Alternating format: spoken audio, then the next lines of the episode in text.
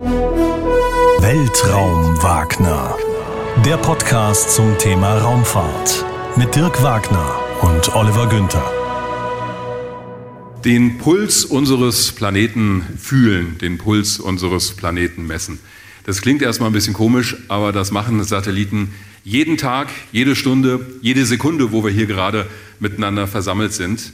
Und diese Daten, die produzieren dann unter anderem Entscheidungsgrundlagen für all die Politikerinnen und Politiker, die im Moment unter anderem mit dem Klimawandel umgehen müssen. Und wie das funktioniert, wie diese Satelliten hier im Orbit gesteuert werden, welche Daten sie liefern und was dann mit diesen Daten passiert, darum geht es bei uns heute Abend.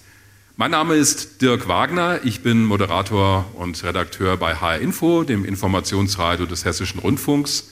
Wir sind Medienpartner bei dieser Veranstaltung, bei den Wissenschaftstagen hier in der Zentralstation schon seit vielen, vielen Jahren. Und ich bin auch Gastgeber des Podcasts Weltraum Wagner. Genauso wie der Kollege Oliver Günther neben mir. So ist es. Mein Name ist Oliver Günther. Ich bin Redakteur bei HR Info und wie Dirk schon gesagt hat, wir beide machen zusammen den Podcast Weltraum Wagner. Wir freuen uns sehr, dass wir heute Abend hier sein können, um mit Ihnen über dieses Thema zu sprechen, um Ihnen dieses Thema vorzustellen. Wir freuen uns aber auch, dass Sie so zahlreich gekommen sind und ganz offensichtlich Interesse an dem Thema haben. In dieser tollen Location. Ja. Es ist echt Müssen wir einfach klasse. mal Ja. neidlos hier anerkennen. Immer wieder tolle Bühnenensembles, tolle Modelle auf der Bühne, tolle Gäste. Und wir sagen auch mal Hallo an alle, die uns gerade im Livestream bei ESA TV sehen, denn diese Veranstaltung wird live übertragen. Und wenn Sie Lust haben, im Nachhinein noch mal reinzugucken, das steht dann auch in den nächsten Tagen dann spätestens bei der ESA im Internet auf der Internetseite unter Multimedia. Und wir geben es auch noch mal in unserem Podcast-Channel raus. Falls Sie diesen Podcast nicht kennen, das ist ein Podcast des Hessischen Rundfunks, erscheint jeden Monat. Wir nehmen uns ein Thema aus der Raumfahrt, über das wir intensiv reden. Und Olli meistens kritische Fragen stellt. Habe ich das so richtig zusammengefasst aus deiner Warte? Würde ich nicht so sehen. Das ist unbedingt kritisch. Ich würde es eher als sachliche Fragen bezeichnen. Aber wenn das bei dir als kritisch ankommt, okay, das ist gut. Ja? Also, darauf, darauf freue ich mich heute Abend schon. Wir haben auch so eine spezielle Rubrik, auf die wir später noch zu sprechen kommen. Ganz wichtig, hast du vielleicht schon gesehen, da hinten steht ja, nicht nur der Satellit, sondern auch so ein schickes Logo. Das ist das Logo der Wissenschaftsstadt Darmstadt. Wir sind ja hier in Darmstadt zu Gast und das schon seit vielen Jahren. Und das ist Teil der Aktion auf den Punkt gebracht, Wissensorte in Darmstadt. Und die Zentralstation gehört dazu. Dieser Wissenspunkt ist eine Trophäe. Und ich dachte, ja, die reist wie so ein Wanderpokal von einer Veranstaltung zur nächsten. Nee, die gehört der Zentralstation, diese Trophäe. Die hat die bekommen, weil seit dem Jahr 2005 diese Wissenschaftstage schon stattfinden. Und die Zentralstation ist einer der wenigen Orte, der eben nicht eine Forschungseinrichtung ist oder an der Universität angedockt, sondern eine Veranstaltungslocation. Also von daher mal einen dicken Applaus an die Zentralstation dafür, dass ihr dieses, dieses fantastische Kleinod bekommen habt. Und in diesem Rahmen 25 Jahre Wissenschaftsstadt Darmstadt präsentieren sich natürlich verschiedene Einrichtungen und in dem Rahmen findet es heute Abend auch statt. Wir haben uns so anderthalb Stunden ungefähr Zeit genommen, am Schluss auch Zeit für Ihre Fragen an die Fachleute, die wir nach und nach auf die Bühne holen. Also wenn Sie zwischendurch eine Frage haben, einfach merken, irgendwie eine Notiz im Hirn machen. Wir haben im Anschluss gegen Ende der Veranstaltung dann Zeit, die zu beantworten. Zwei Organisationen sind heute Abend wichtig. Jetzt habe ich die Zentralstation erwähnt, HR Info erwähnt. Die ESA habe ich dir eigentlich auch schon erwähnt. Nee, hast du nicht. Unauffällig nicht. Und EUMETSAT. Das sind zwei Organisationen, die dafür sorgen, dass wir Daten aus dem Weltraum bekommen. Und das ESOC kennen Sie wahrscheinlich, das ist das große Raumfahrtkontrollzentrum hier in Darmstadt der Europäischen Weltraumorganisation, wo wir auch schon mal zu Gast waren tatsächlich. Stimmt. Olli war beeindruckt von dem Hauptkontrollraum. Ja, total. Ja. Total. Vor allem, weil wir da sonst nicht rein dürfen. Ja. Wir haben auch nichts kaputt gemacht, oder? Nein. Nein. Nein, nein, wir Äh, waren ganz vorsichtig. Es gibt aber noch einen zweiten Kontrollraum und da war ich noch nicht. Äh, Zumindest nicht seitdem er neu designt wurde. Sieht richtig schick aus. Ist quasi über die Gas, wie wir in Hessen sagen, also über die Straße, nämlich bei EUMETSAT. Das ist die Organisation, die die europäischen Wettersatelliten betreibt, wobei, so unter uns, die machen auch schon Klimaforschung inzwischen. Also ESA und Meteosat, beziehungsweise EUMETSAT, so muss es korrekt heißen, die arbeiten zusammen. Meteosat heißen übrigens die Satelliten. Sagt dir der Name Meteosat was? Ja, sag mir was, aber auch nur deshalb, weil ich mich ja halt auch ein bisschen vorbereitet habe auf den Okay. Namen. Ja. Aber jetzt, vorher hätte ich jetzt nicht gewusst, was es damit auf sich hat. Ja? Also ich dachte, du sagst genau jetzt Tagesschau, Wettervorhersage. Ja gut, also sage ich jetzt, weil ich ja ein bisschen was drüber gelesen habe, aber ich habe jetzt Meteosat nicht sofort, also hätte ich jetzt, wenn wir jetzt nicht den Abend hätten, wenn ich nicht ein bisschen mich vorbereitet hätte, hätte mir das nichts gesagt, ehrlich gesagt. Also ich hätte gesagt, ich hätte gewusst, dass es so einen Satelliten gibt. Ja. Ich hätte aber nicht gewusst, was er macht. Und genau das wollen wir ändern, weil natürlich diese Wettersatelliten manchmal ein bisschen im Schatten der großen spektakulären Missionen stehen. Erforschung des Mars, Landung auf einem Kometen was und so weiter. Was witzig ist, weil was interessiert uns eigentlich jeden Tag als erstes oder am allermeisten? Das Wetter auf dem Mars? Wetter, ja? Also Wetter. Auf dem Mars. Wo? In Offenbach? auf dem Mars. Auf, der, auf dem Wie Mars. kommst du jetzt auf Offenbach? ah ja, weil du ja aus Offenbach kommst, ja. Also Richtig. ob Wetter auf dem Mars jetzt nicht so mein Thema, aber mhm. also mir geht schon so, ich gucke eigentlich jeden Tag zumindest einmal auf eine Wetter-App. Ja, ich Also auch. ich glaube, es wird den allermeisten von Ihnen auch so gehen, ja. Ja. So banal es ist. Also von daher, Wetter ist halt echt so ein, für uns alle eigentlich doch so ein alltägliches und letztendlich auch ein wichtiges Thema. Ja, es ist eben gar nicht banal und das haben wir in diesem Sommer gemerkt. Da haben wir ein paar beeindruckende. Beispiele vorbereitet. Ein bisschen was haben Sie schon in diesem Trailer am Anfang gesehen. Wir bekommen jeden Tag verschiedene Bilder von Satelliten und das ist jetzt ein Bild von einem ESA bzw. EU-Satelliten aus der Copernicus-Flotte. Was wir hier erkennen können, ist die Stadt Prag. Und was Sie da sehen, da unten ist auch so eine Skala eingeblendet, das sind die Temperaturen. Also blau, ist auch interessant, sind nur 35 Grad. Ja, äh, da ist äh, Nur 35 Grad? ja also oder drunter. Ne? Also siehst der Ja? Okay. der Fluss und die manche Flächen sind halt dunkelblau, das heißt, da ist es deutlich kühler. Aber wenn du mal siehst oder wenn Sie mal schauen hier, die roten Bereiche, da sind doch einige und das geht dann bis 45 Grad hoch. Also da oben hier zum Beispiel die O2 Arena, offenbar eine Sportstätte, Industriegebiet auf dem Bild da unten rechts. So heiß ist es am 18. Juni 2022 gewesen. Und diese Temperaturen, das finde ich schon mal faszinierend, können wir mit Hilfe von Satelliten messen. Auch hier bei uns in Hessen war es ja unglaublich heiß. Wir haben das aber auch bei den Flüssen gesehen, wie sich diese Hitze ausgewirkt hat im Sommer. Ich meine, wenn Sie mal spazieren gegangen sind, da waren ja auf einmal Areale, wo man spazieren gehen konnte, wo wir vorher bis über den Kopf im Wasser gestanden hätten. Das sehen wir hier schön, also schön in Anführungszeichen, am Beispiel von Köln und des Rheins. Da unten sehen Sie auch das Datum. Das eine ist 12. August 2022, das haben wir jetzt. Und das andere ist ein Jahr davor. Und was Sie gut erkennen können, wenn wir nochmal auf das Bild von diesem Jahr gehen, diese Sandbänke an der Seite. Ja, auf einmal Strand, da wo vorher Wasser war. Und das sieht, finde ich, jetzt schon spektakulär aus. Noch spektakulärer war es in Italien, der Po, der berühmte Fluss. Ja, da sehen wir ihn im Juni 2022. Da ist verdammt viel helle Fläche, wo eigentlich der Fluss sein sollte. Ja, also selbst aus dem Weltraum. Hier sehen wir übrigens, wie es eigentlich aussehen sollte ein Jahr davor. Also da haben wir auch schon so ein paar Stellen, ne, wo wir sehen, da ist, da ist hell. Aber schauen Sie mal, da oben links, da ist auf einmal der Fluss fast unterbrochen. Und wir haben ja diese Rinnsale gesehen, die dann kaum noch mit Wasser gefüllt waren. Und das Beeindruckende an diesen Bildern finde ich, man sieht selbst aus dem Weltraum, was hier unten passiert. Wenn man die Veränderung, vor allen Dingen, wenn man die Veränderung f- früher heute vergleicht, gell? also in so einer Zeitreihe, das ist halt aber wirklich, finde ich doch sehr frappierend, welche Veränderung man da beobachten kann. Auch aus dem Weltraum, auch wenn die Satelliten ja viele tausend Kilometer über uns unterwegs sind. Ja, mehrere hundert zum Teil oder wenn wir über die geostationäre Bahn reden, sogar 36.000 Kilometer entfernt. Das ist Griechenland und da brennt's. Das hatten wir ja auch in diesem Sommer. Selbst in beliebten Urlaubsregionen mussten Leute ihre Urlaubspläne verschieben, weil auf einmal der Campingplatz nicht mehr da war, nämlich abgebrannt war. Und das waren nur die, ich sag mal, geringfügigsten Auswirkungen dessen. Also wenn wir mal nicht irgendwohin in den Urlaub fahren können, ist es vielleicht zu verschmerzen. Aber für die Menschen, die in diesen Regionen leben, zum Teil natürlich katastrophale Zustände. Und sie haben mitgekriegt, wie es ja auch bei uns in Deutschland immer wieder Feuer gegeben hat. Jetzt haben wir erstmal ganz viel schlechte Laune gemacht, glaube ich. Aber ich meine, es hat ja keinen Sinn, drum rumzureden. Natürlich liefern diese Satelliten einfach auch wahnsinnig schöne Bilder. Und bevor wir uns mit den Satelliten selbst beschäftigen, haben wir so ein Bild vorbereitet von EUMETSAT, vom Meteosat-Satelliten von heute Morgen. Und das sieht tatsächlich richtig gut aus. Das ist so ähnlich wie das Bild, was wir da Jetzt sehen. bin ich echt gespannt. Ja, jetzt schauen wir mal. Ich glaube, es ist heute Morgen 10 Uhr, wenn ich mich recht erinnere, gewesen. 10 Uhr mitteleuropäische Zeit. Ja, da gehen die Daumen hoch. Was erkennst du denn da, Olli? Äh, Afrika, Das ist korrekt. Oder? Ja?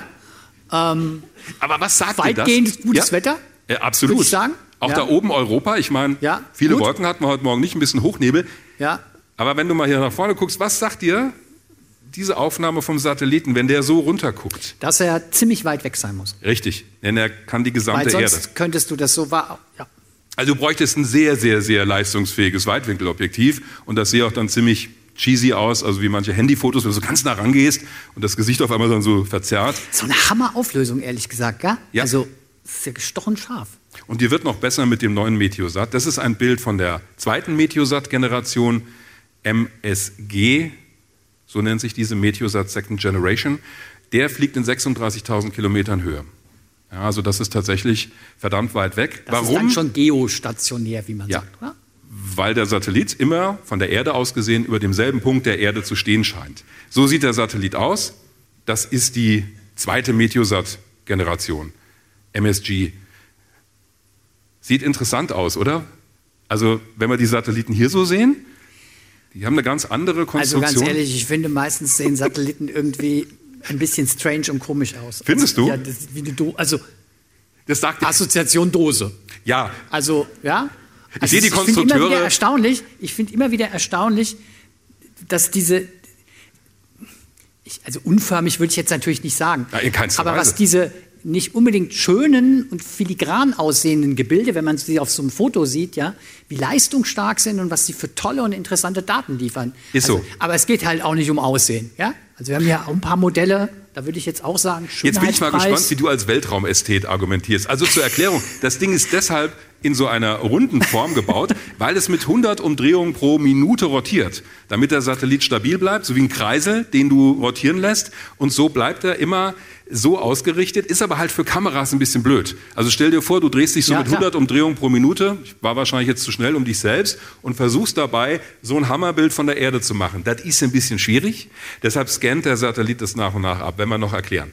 Aber jetzt kommen wir mal zu den Modellen auf der Bühne, die Okay. dich vorhin schon, bevor die Veranstaltung losging, sehr fasziniert haben. Also ich finde erstmal den da drüben rechts. ja, okay, dann gehen wir da mal hin. Auch schon einfach, weil er der größte ist. Das ist Sentinel-2. Das ist ein Satellit dieser Erdbeobachtungsflotte der ESA, beziehungsweise genauer gesagt der Europäischen Union. Im Rahmen des Copernicus-Erdbeobachtungsprogramms wurden diese Satelliten gestartet. Gibt es verschiedene Baureihen? Das ist Sentinel-2.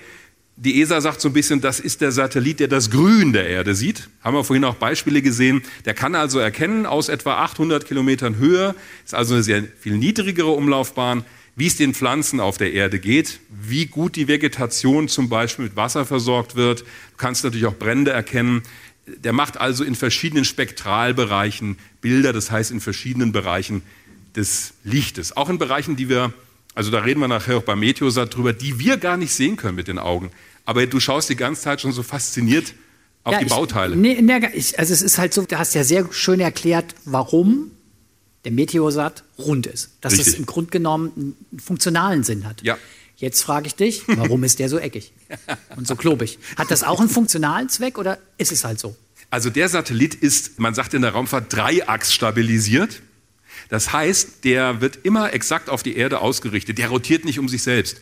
Also wenn er es tut, ist schlecht. Dann müssen die irgendwas machen in der Bodenstation. Und der ist halt für eine ganz andere Umlaufbahn ausgelegt. Der fliegt in 800 Kilometern Höhe um die Erde, braucht etwas über anderthalb Stunden in dieser Höhe, ein bisschen länger. Und da bist du natürlich mit den Messgeräten ganz anders ausgestattet, kannst näher ran an das Objekt der Begierde, in diesem Fall die Erde. Und die Folie sorgt dafür, das ist eine Temperaturschutzfolie, die die Sonnenstrahlung reflektiert. Hier außen ist ein Solarzellenausleger. Das hast du bei dem Meteosat gesehen, da waren die Solarzellen rundherum angebracht. Hier ist es ein Ausleger, weil klar, der muss immer nach der Sonne ausgerichtet werden. Und der Meteosat, der da oben fröhlich rotiert, da scheint die Sonne halt immer drauf und da wäre es Quatsch, so einen Flügel zu nehmen, der wird irgendwann wegfliegen. Also musst du es auf die Außenhaut machen. Jetzt eine vielleicht fiese Detailfrage. Ich bin gespannt. Was ist das? Ja, hier sehen wir, ich weiß es ehrlich gesagt auf Anhieb gar nicht. Also ich kann dir sagen, dass Die das Antwort hat aber so angefangen, als wüsstest du es. Nein, weil die Hier Geräte, sehen wir. die Geräte, mit denen er auf die Erde guckt, sind unten angebracht. Ah, Also okay. das ist die Seite, die zur Erde zeigt. Ich würde stark vermuten. Also nicht die hier. Okay. Nee, das, okay. nee weil es wäre Quatsch, weil die Solarzelle würde dann Richtung Erde okay. zeigen. Also wenn du ja, guckst, stimmt. hier strahlt die Sonne rauf und da bekommt er seine Energie. Ich würde stark vermuten, dass es sich hier entweder um ein Laserkommunikationsterminal handelt oder um Sternsensoren, um die Lage des Satelliten also Star Trek, um die Lage des Satelliten im Blick zu behalten. Das werden wir aber gleich wir noch genauer noch erfahren. Ja? ja, das werden wir noch klären. Ansonsten haben wir Antennen dran, hier hinten der Adapter für die Befestigung an der Rakete. Im Original übrigens viermal größer. Also das ist Maßstab 1 zu 4, das ist schon ein ordentlicher Brummer. Jetzt vielleicht erstmal der kleinste. Möchtest du den kleinsten? Ja, ja, der steht da hinten auf der Bühne, den zeigen wir nachher noch ein bisschen genauer. Ach so, okay. Ist, ja, das ist Sentinel 5P, also das okay. ist ein Satellit, da haben wir auch ich den hoffe, Controller. Das sieht man, kann man mit der Kamera einfangen, weil der ist jetzt wirklich... Ja, wir halten ihn nachher auch mal hoch. Okay, gut, dann machen wir das so dann. Aber den, da kommen wir noch drauf zu sprechen. Dann der erstmal nicht? Der Kollege ist eigentlich der Spannende weil der noch nicht gestartet ist. Und so Mitte Dezember soll er starten. Das ist MTG1, Meteosat Third Generation, beziehungsweise MTGE steht für Imaging. Also es gibt zwei Baureihen von denen. Der soll auch Bilder von der Erde machen. Und streng genommen steht er hier verkehrt rum, weil das hier ist die Seite, die Richtung Erde guckt. Also hier sind Kameras angebracht, welches ist die Seite, die Richtung Erde guckt? Die jetzt zu dir guckt. Also wenn du dich jetzt davor stellst, beim echten Satelliten würde er ein Foto von dir machen. Okay, gut. Mhm. Wäre aber unscharf, weil du zu nah davor bist. Der ist im Maßstab 1 zu 10, also zehnmal so groß. Gibt es da Dinge, die du gerne wissen möchtest? ich schätze, das ist Kamera? Ja, das ist ein, eines der Messgeräte. Eines der Messgeräte, Kamera oder Messgerät? Also das Messgerät ist eine Kamera. Okay. Man, man redet immer von Image- oder Multispektralkameras. Da werden wir auch gleich noch mehr zu hören. Dieser Satellit kann also auch ein Stück weit ins Infrarote ah, okay. reingucken. Wenn wir den zweiten nachher noch nehmen, der hat so ein, ein sogenanntes Sounding-Instrument an Bord. Der kann das. Der macht, werden wir gleich Sounding noch erklären, Geräusche? Bilder im sichtbaren Licht. Bitte, was sagst du? Sounding? Ja, das nennt sich so im Englischen. Okay. Hat mit Sound, stimmt, Klingt nach Ton, hat aber damit Klingt nichts zu tun. Klingt nach Geräusch. Ja, ja, also das ist eigentlich ein, ein sondierendes Instrument. Das hat aber der zweite in dieser Baureihe dann an Bord. Geostationär positioniert oder? Mm, der da? Der da? Ist in der Umlaufbahn tatsächlich, muss ich nachgucken. Ja, können wir ja vielleicht auch noch erklären. Weil erklären. Muss ja auch was geben, was ich nicht auf, auf dem Stegreif weiß. Weil nicht rund wie der. Ja, also der also wird das in ist der. Nochmal eine andere, deshalb frage ich, weil ja, andere. Wir, wir, können das auflösen. Ich dachte, ich mache es ein bisschen spannender. Der wird auch, ja, weil er nicht rund ist. Der wird auch geostationär positioniert, hat aber einen großen Vorteil. Wenn der jetzt auf die Erde guckt, dann rotiert er nicht. Das heißt, diese Messgeräte können ständig auf die Erde ausgerichtet werden. Der große Vorteil ah. ist welcher? Weiß ich jetzt nicht. Er kann häufiger Aufnahmen von der Erde machen. Also okay. er kann in ah, kürzerer Abfolge okay. ein, ja nicht globales Bild, sondern ein Bild von der Erde sehen, die er da unter sich sieht. Der steht nämlich dann auch über Afrika und sieht immer Europa. Ja, jetzt habe ich es doch schon verraten. Wann wolltest du es denn verraten? Ja, ich wollte es nachher eigentlich mit unseren Gästen auf der Bühne. So. Aber egal. Ich meine, du hast mich gefragt, deshalb ja, für, also, wollte ich dich in die Irre führen, hat wie immer nicht funktioniert. Damit macht aber nichts. Also dieses Beispiel, was wir gesehen haben von dem Meteosat-Bild, ist ungefähr vergleichbar mit dem, was dieser Satellit auch liefern wird, aber mit wesentlich besseren Daten und in schnellerer Abfolge. Die Satellitenmodelle haben wir erklärt. Dann wird Zeit, dass wir mit jemandem sprechen, in diesem Fall mit einer Frau, die diesen Satelliten mitbetreut, allerdings nicht jetzt an der Steuerkonsole, sondern sie sorgt dafür, dass die Daten überhaupt hier runterkommen auf die Erde und dass sie am Ende bei Eumetsat in Darmstadt landen. Deshalb einen donnernden Applaus für unseren ersten Gesprächspartner, in diesem Fall eine Gesprächspartnerin, Susanne Dieterle. Sie ist Systemmanagerin für diesen Meteosat Third Generation. Hallo Frau Dieterle. Hallo Frau Dieterle, schön, dass Sie da sind. Kommen Sie hier direkt zu uns, da liegt Ihr Mikrofon und wir nehmen Platz. Also herzlich willkommen. Ich meine, eigentlich sind wir ja heute hier zu Gast, weil Sie sind ja hier zu Hause in Darmstadt, was Ihre Arbeit angeht. Das Bodensegment ist Ihr Fachgebiet. Was brauche ich alles? Hier sehen wir eine Aufnahme vom Ometsat-Zentrum. Was brauche ich denn, damit die Daten dieses Satelliten am Ende hier in Darmstadt landen? Also erstmal braucht man einen Satelliten, der geostationär da rumfliegt. Er sieht immer auf die Erde, deswegen haben wir äh, Bodenstationen so ein bisschen in Europa, um die Daten zu empfangen. Übrigens finde ich ein total schicker Kontrollraum. Ich finde, das Der sieht richtig gut aus sehr bei schön, Ihnen. Gell? Der ist jetzt vor zwei, drei Jahren so gestaltet worden und die Leute arbeiten da auch sehr gerne drin.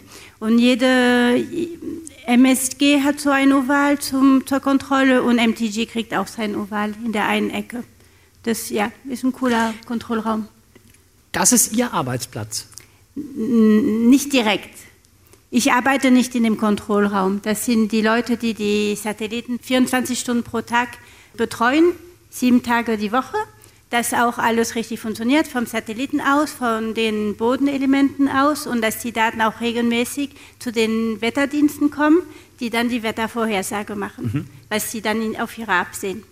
Was ich toll finde, also die sitzen da nicht irgendwie mit Anzug und Krawatte, sondern der eine hat so ein Hoodie an. Also das ist eine ganz entspannte Atmosphäre, muss es ja auch sein, denn wenn mal was passieren sollte, wo die eingreifen müssen, dann müssen die hellwach sein und sofort reagieren. Genau, und es sind Leute, die nicht direkt mit dem Publikum arbeiten, die sind auch nachts da.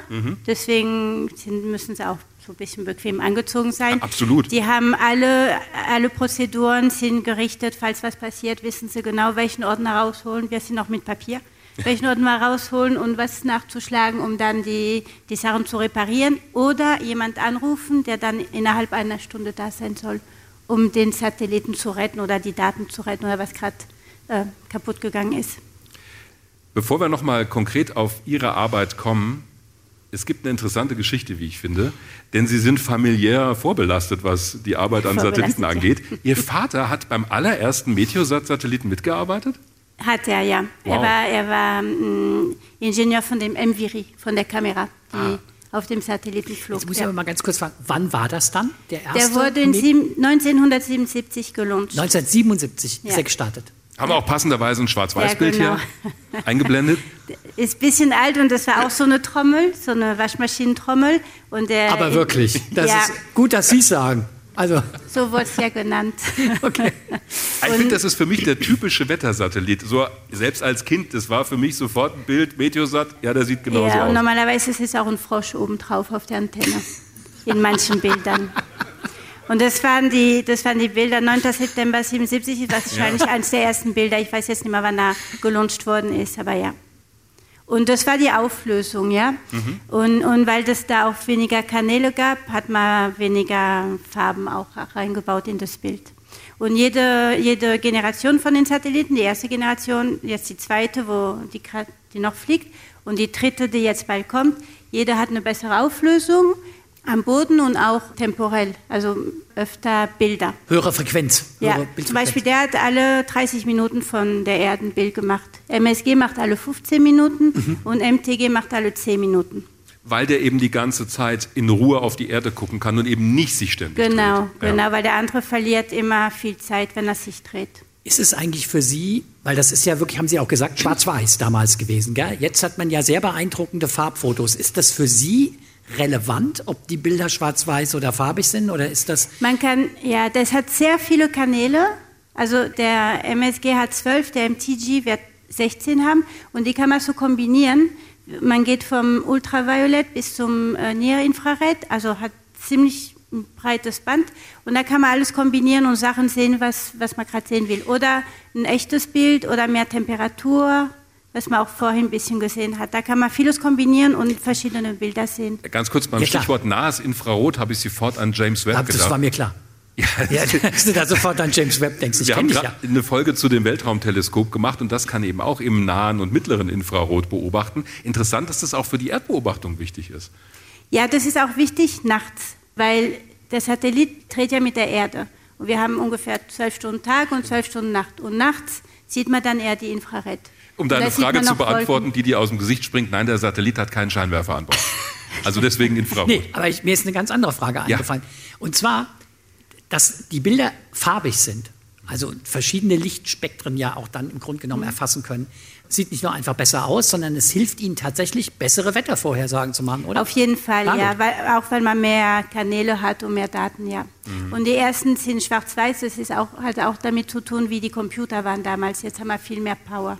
Und da ist ein Stichwort, das habe ich vorhin ja schon angedeutet. Es gibt nicht nur diese große Kamera, die wir hier äh, rechts im Bild sehen, also diesen Imager, sondern auf der anderen Seite diese, dieses Vierer-Set, das ist ein Lightning Imager. Sie können Blitze damit beobachten. Ja, das ist also der Flexible Combined Imager ist die Kamera, die dann die Kontinuität macht mit der MSG. Das ist die hauptsächliche Mission, die wir hier da fliegen. Und jetzt haben wir ein neues Instrument, das man in Europa noch gar nicht hat, und der Lightning Imager. Der macht so Hintergrundbilder und sieht auch Blitze.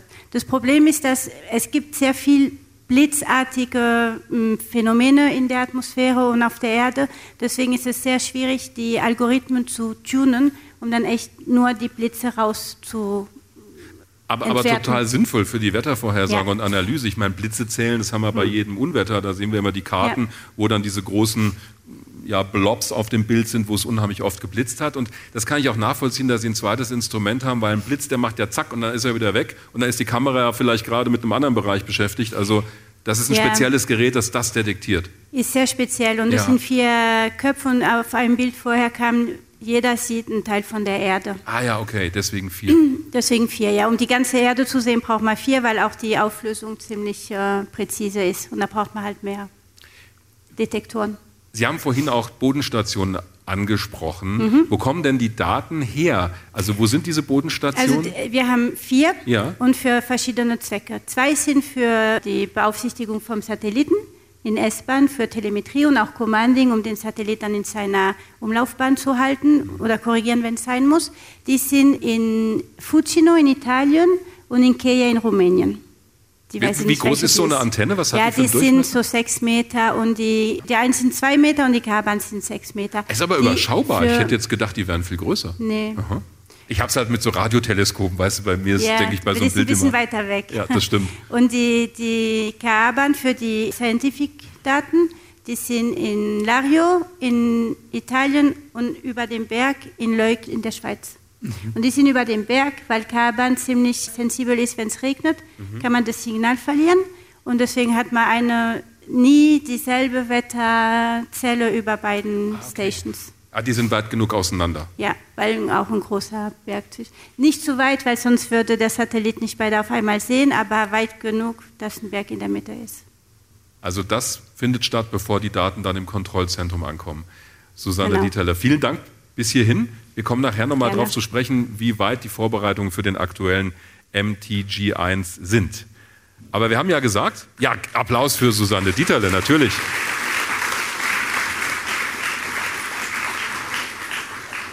Und wir haben ja auch schon gesehen, der Satellit, der steht da zwar, aber auf der anderen Seite steht so ein Sentinel. Und beide ergänzen sich und da haben auch zwei Organisationen mit zu tun, nämlich das ESOC oder die ESA und EUMETSAT. Und um mal so einen Überblick zu kriegen, was da oben eigentlich rumschwirrt, haben wir Robert Meissner heute Abend hier vom Erdbeobachtungsprogramm der ESA. Herzlich willkommen, Herr Meissner. Das ist Ihr Applaus.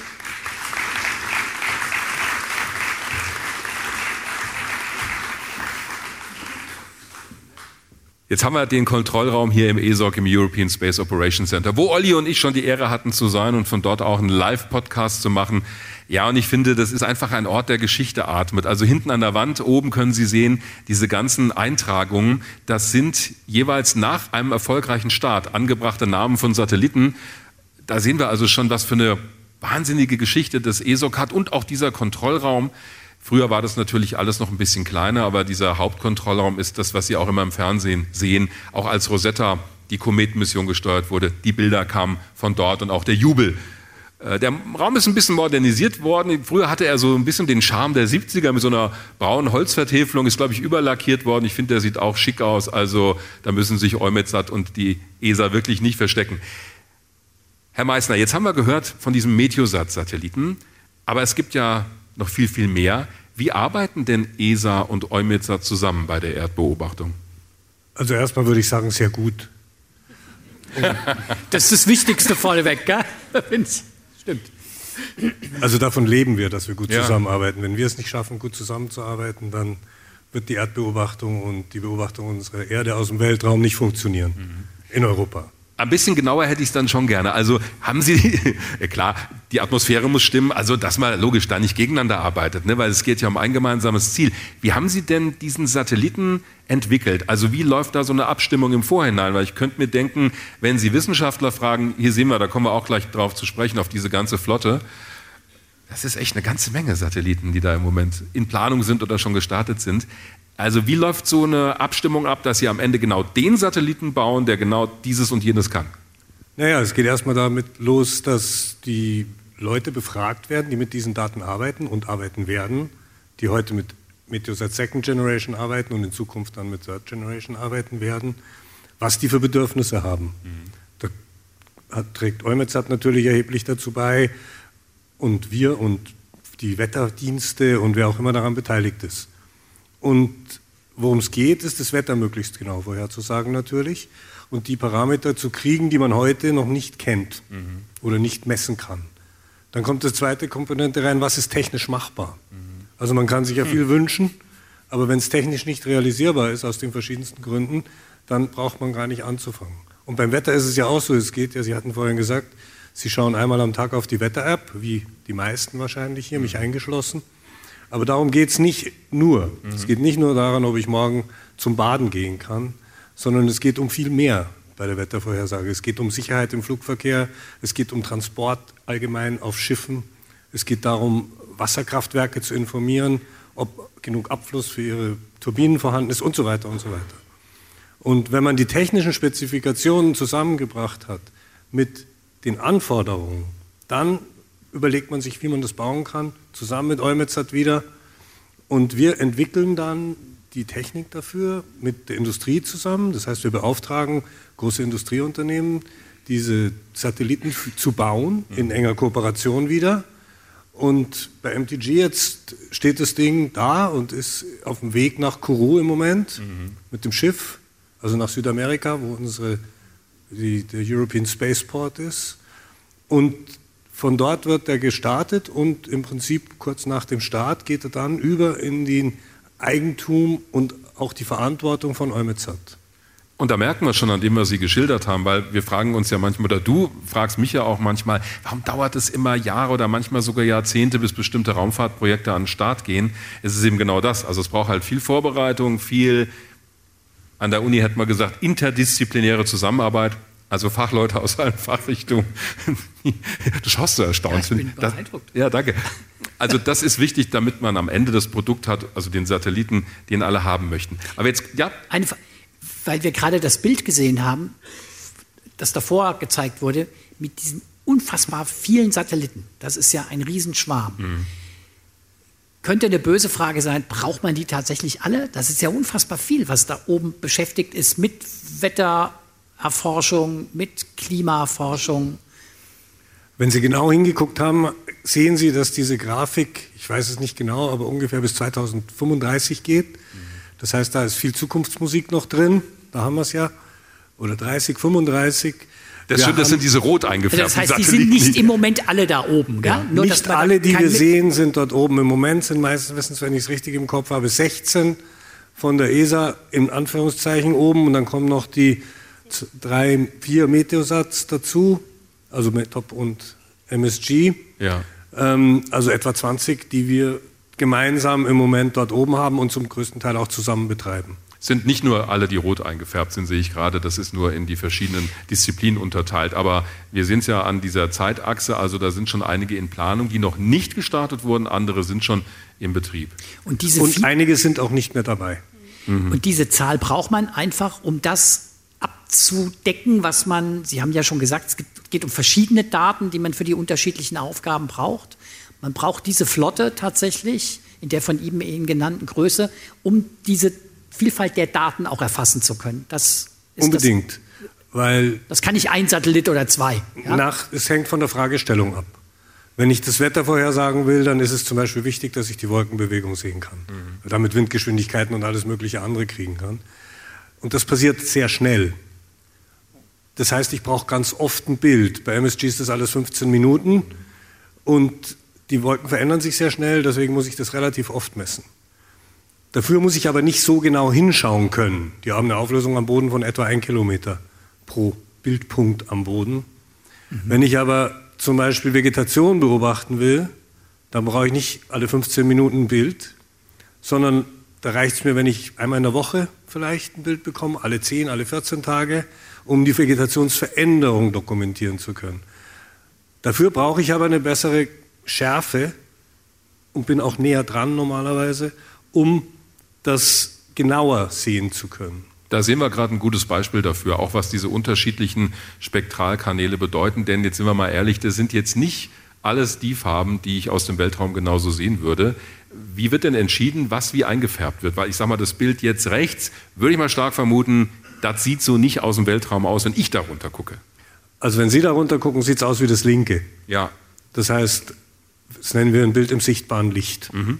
In der Mitte sehen wir ein typisches Infrarotbild, speziell darauf ausgerichtet auf Vegetationsuntersuchungen. Pflanzen reflektieren sehr viel stärker im nahen Infrarot als im Grün. Mhm. Nur das können wir nicht sehen, das nahe Infrarot. Der Satellit kann das aber. Und ich könnte die Vegetation hier auch knallgrün machen, dann wäre das viel heller grün. Mhm. Aber man macht es aus einem historischen Grund eigentlich rot, denn früher, als es noch keine Digitalkameras gab, gab es Filme, Infrarotfilme, die wurden in Flugzeugen geflogen und die haben einfach Vegetation rot dargestellt. Und deswegen macht man das ein bisschen traditionell so dass man diese Bilder so einfärbt. Aber es ist ja auch intuitiv, also wenn ich rot sehe, ah, es ist ein Infrarotbild, also das erscheint mir auch relativ logisch. Interessant ist, und deswegen habe ich gefragt, dass wir, als wir über das James Webb Teleskop gesprochen haben, auch die Frage gestellt haben, so ein bisschen, ist das noch Wissenschaft oder schon Kunst? Es ging aber am Ende darum, wie visualisiere ich denn das, was ich nicht mit dem bloßen Auge sehe? Und ich sehe, das ist bei der Erdbeobachtung auch ein Thema. Sie machen sichtbar, was ich so mit meinen Augen gar nicht sehen würde. Ja, und wir sehen eigentlich noch viel mehr. Mhm. Aber ich kann auf dem Bildschirm nur drei Kanäle darstellen, rot, grün und blau. Ja. Und daraus kriege ich ein Farbbild. Aber der Satellit hat 16 Kanäle. Das heißt, der sieht eigentlich in, in Anführungszeichen 16 Dimensionen. Und da gibt es mathematische Verfahren, um das so zu analysieren, dass man das rausbekommt, was man will. Mhm. Und das zeigt auch ganz gut, warum es so viele verschiedene Satelliten gibt. Ich könnte ja auch alles auf einen packen, auf so einen Riesensatelliten und habe dann alle Messgeräte an Bord. Ja, das Dumme ist aber, wenn dann irgendwas Neues entwickelt wird, dann musst du gleich wieder so einen Riesensatellit starten. Wenn du einzelne startest, die jetzt nur eine bestimmte Aufgabe haben, kann ich die auch öfters updaten, indem ich einfach einen neuen baue. Also ich denke, ja, und, das ist auch ein Gedanke. Und es kommt noch dazu, es gab mal dieses Konzept, dass man viele Instrumente auf einen Satelliten gepackt hat, aber das Problem ist, der limitierende Faktor in der Raumfahrt ist meistens entweder die Solarversorgung, also die Stromversorgung, mhm. entweder die Akkus oder die Solarpanels, mhm. oder der Sprit, um die Lage zu korrigieren. Ja.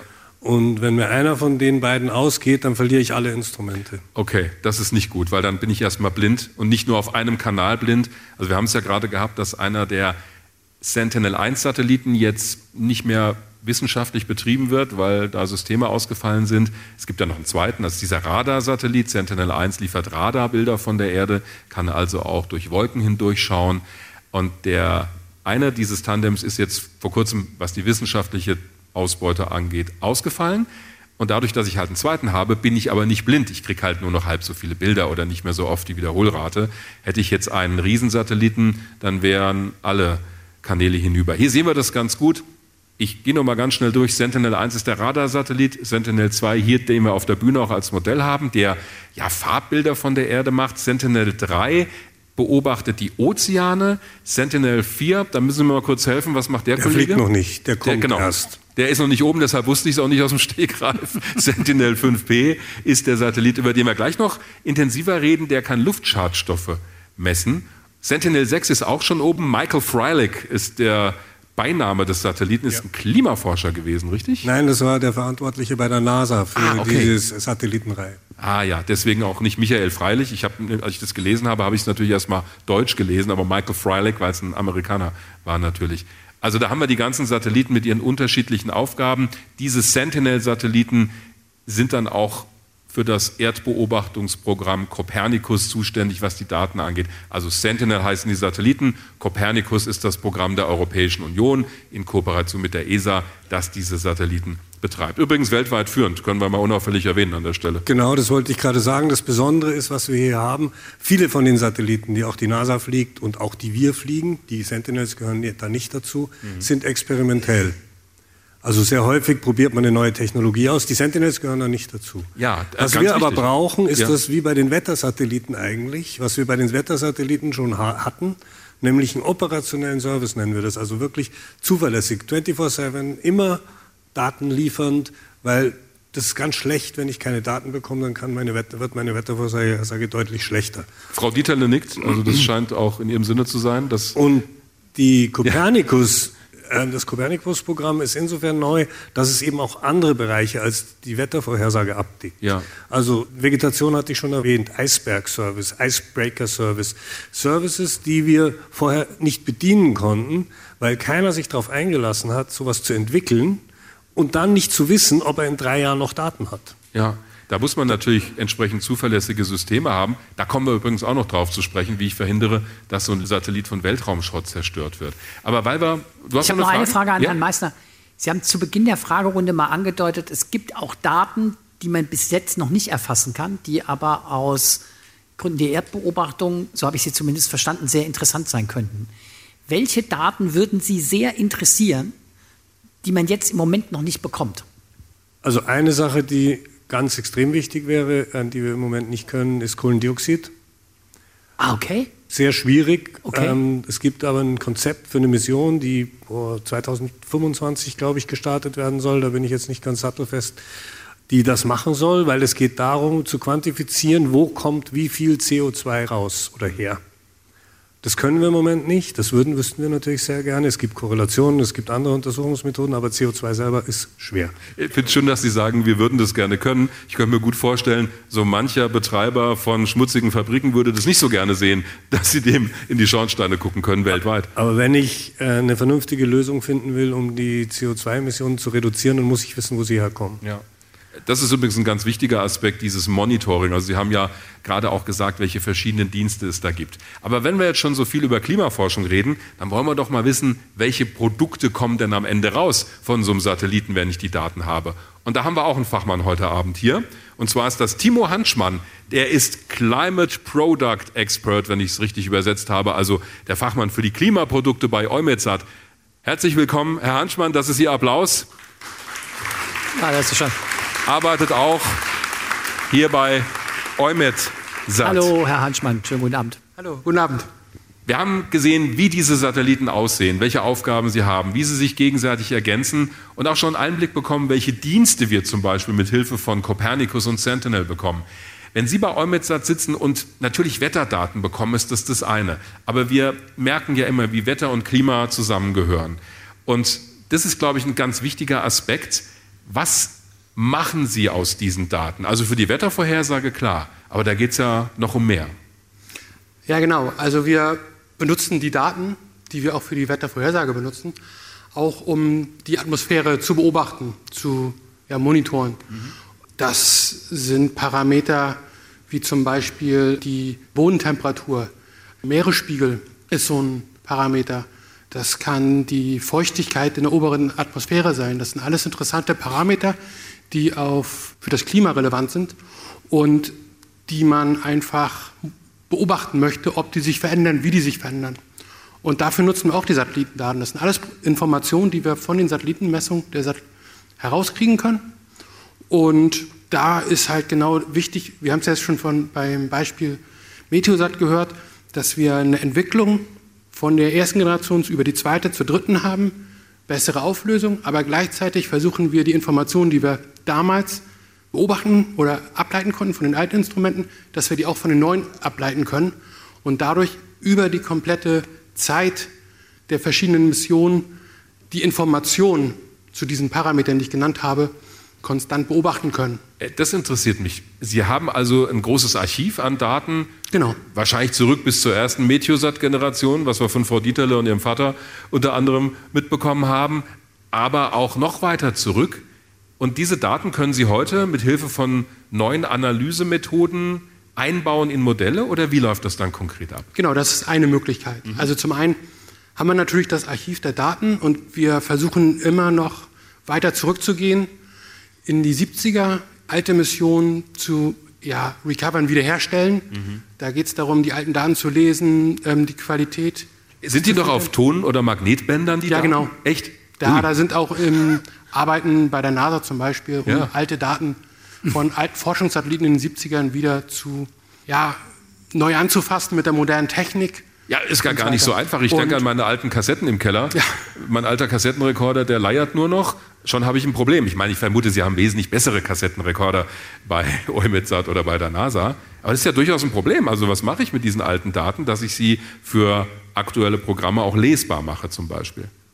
Ja, das lesbar machen ist jetzt das, ist das größte Problem. Das Problem ist vor allem, es gibt kein Know-how mehr für die Daten mhm. und die Dokumentation ist nicht immer so verfügbar. Das heißt, es ist immer so ein bisschen ja, wie Paläontologie.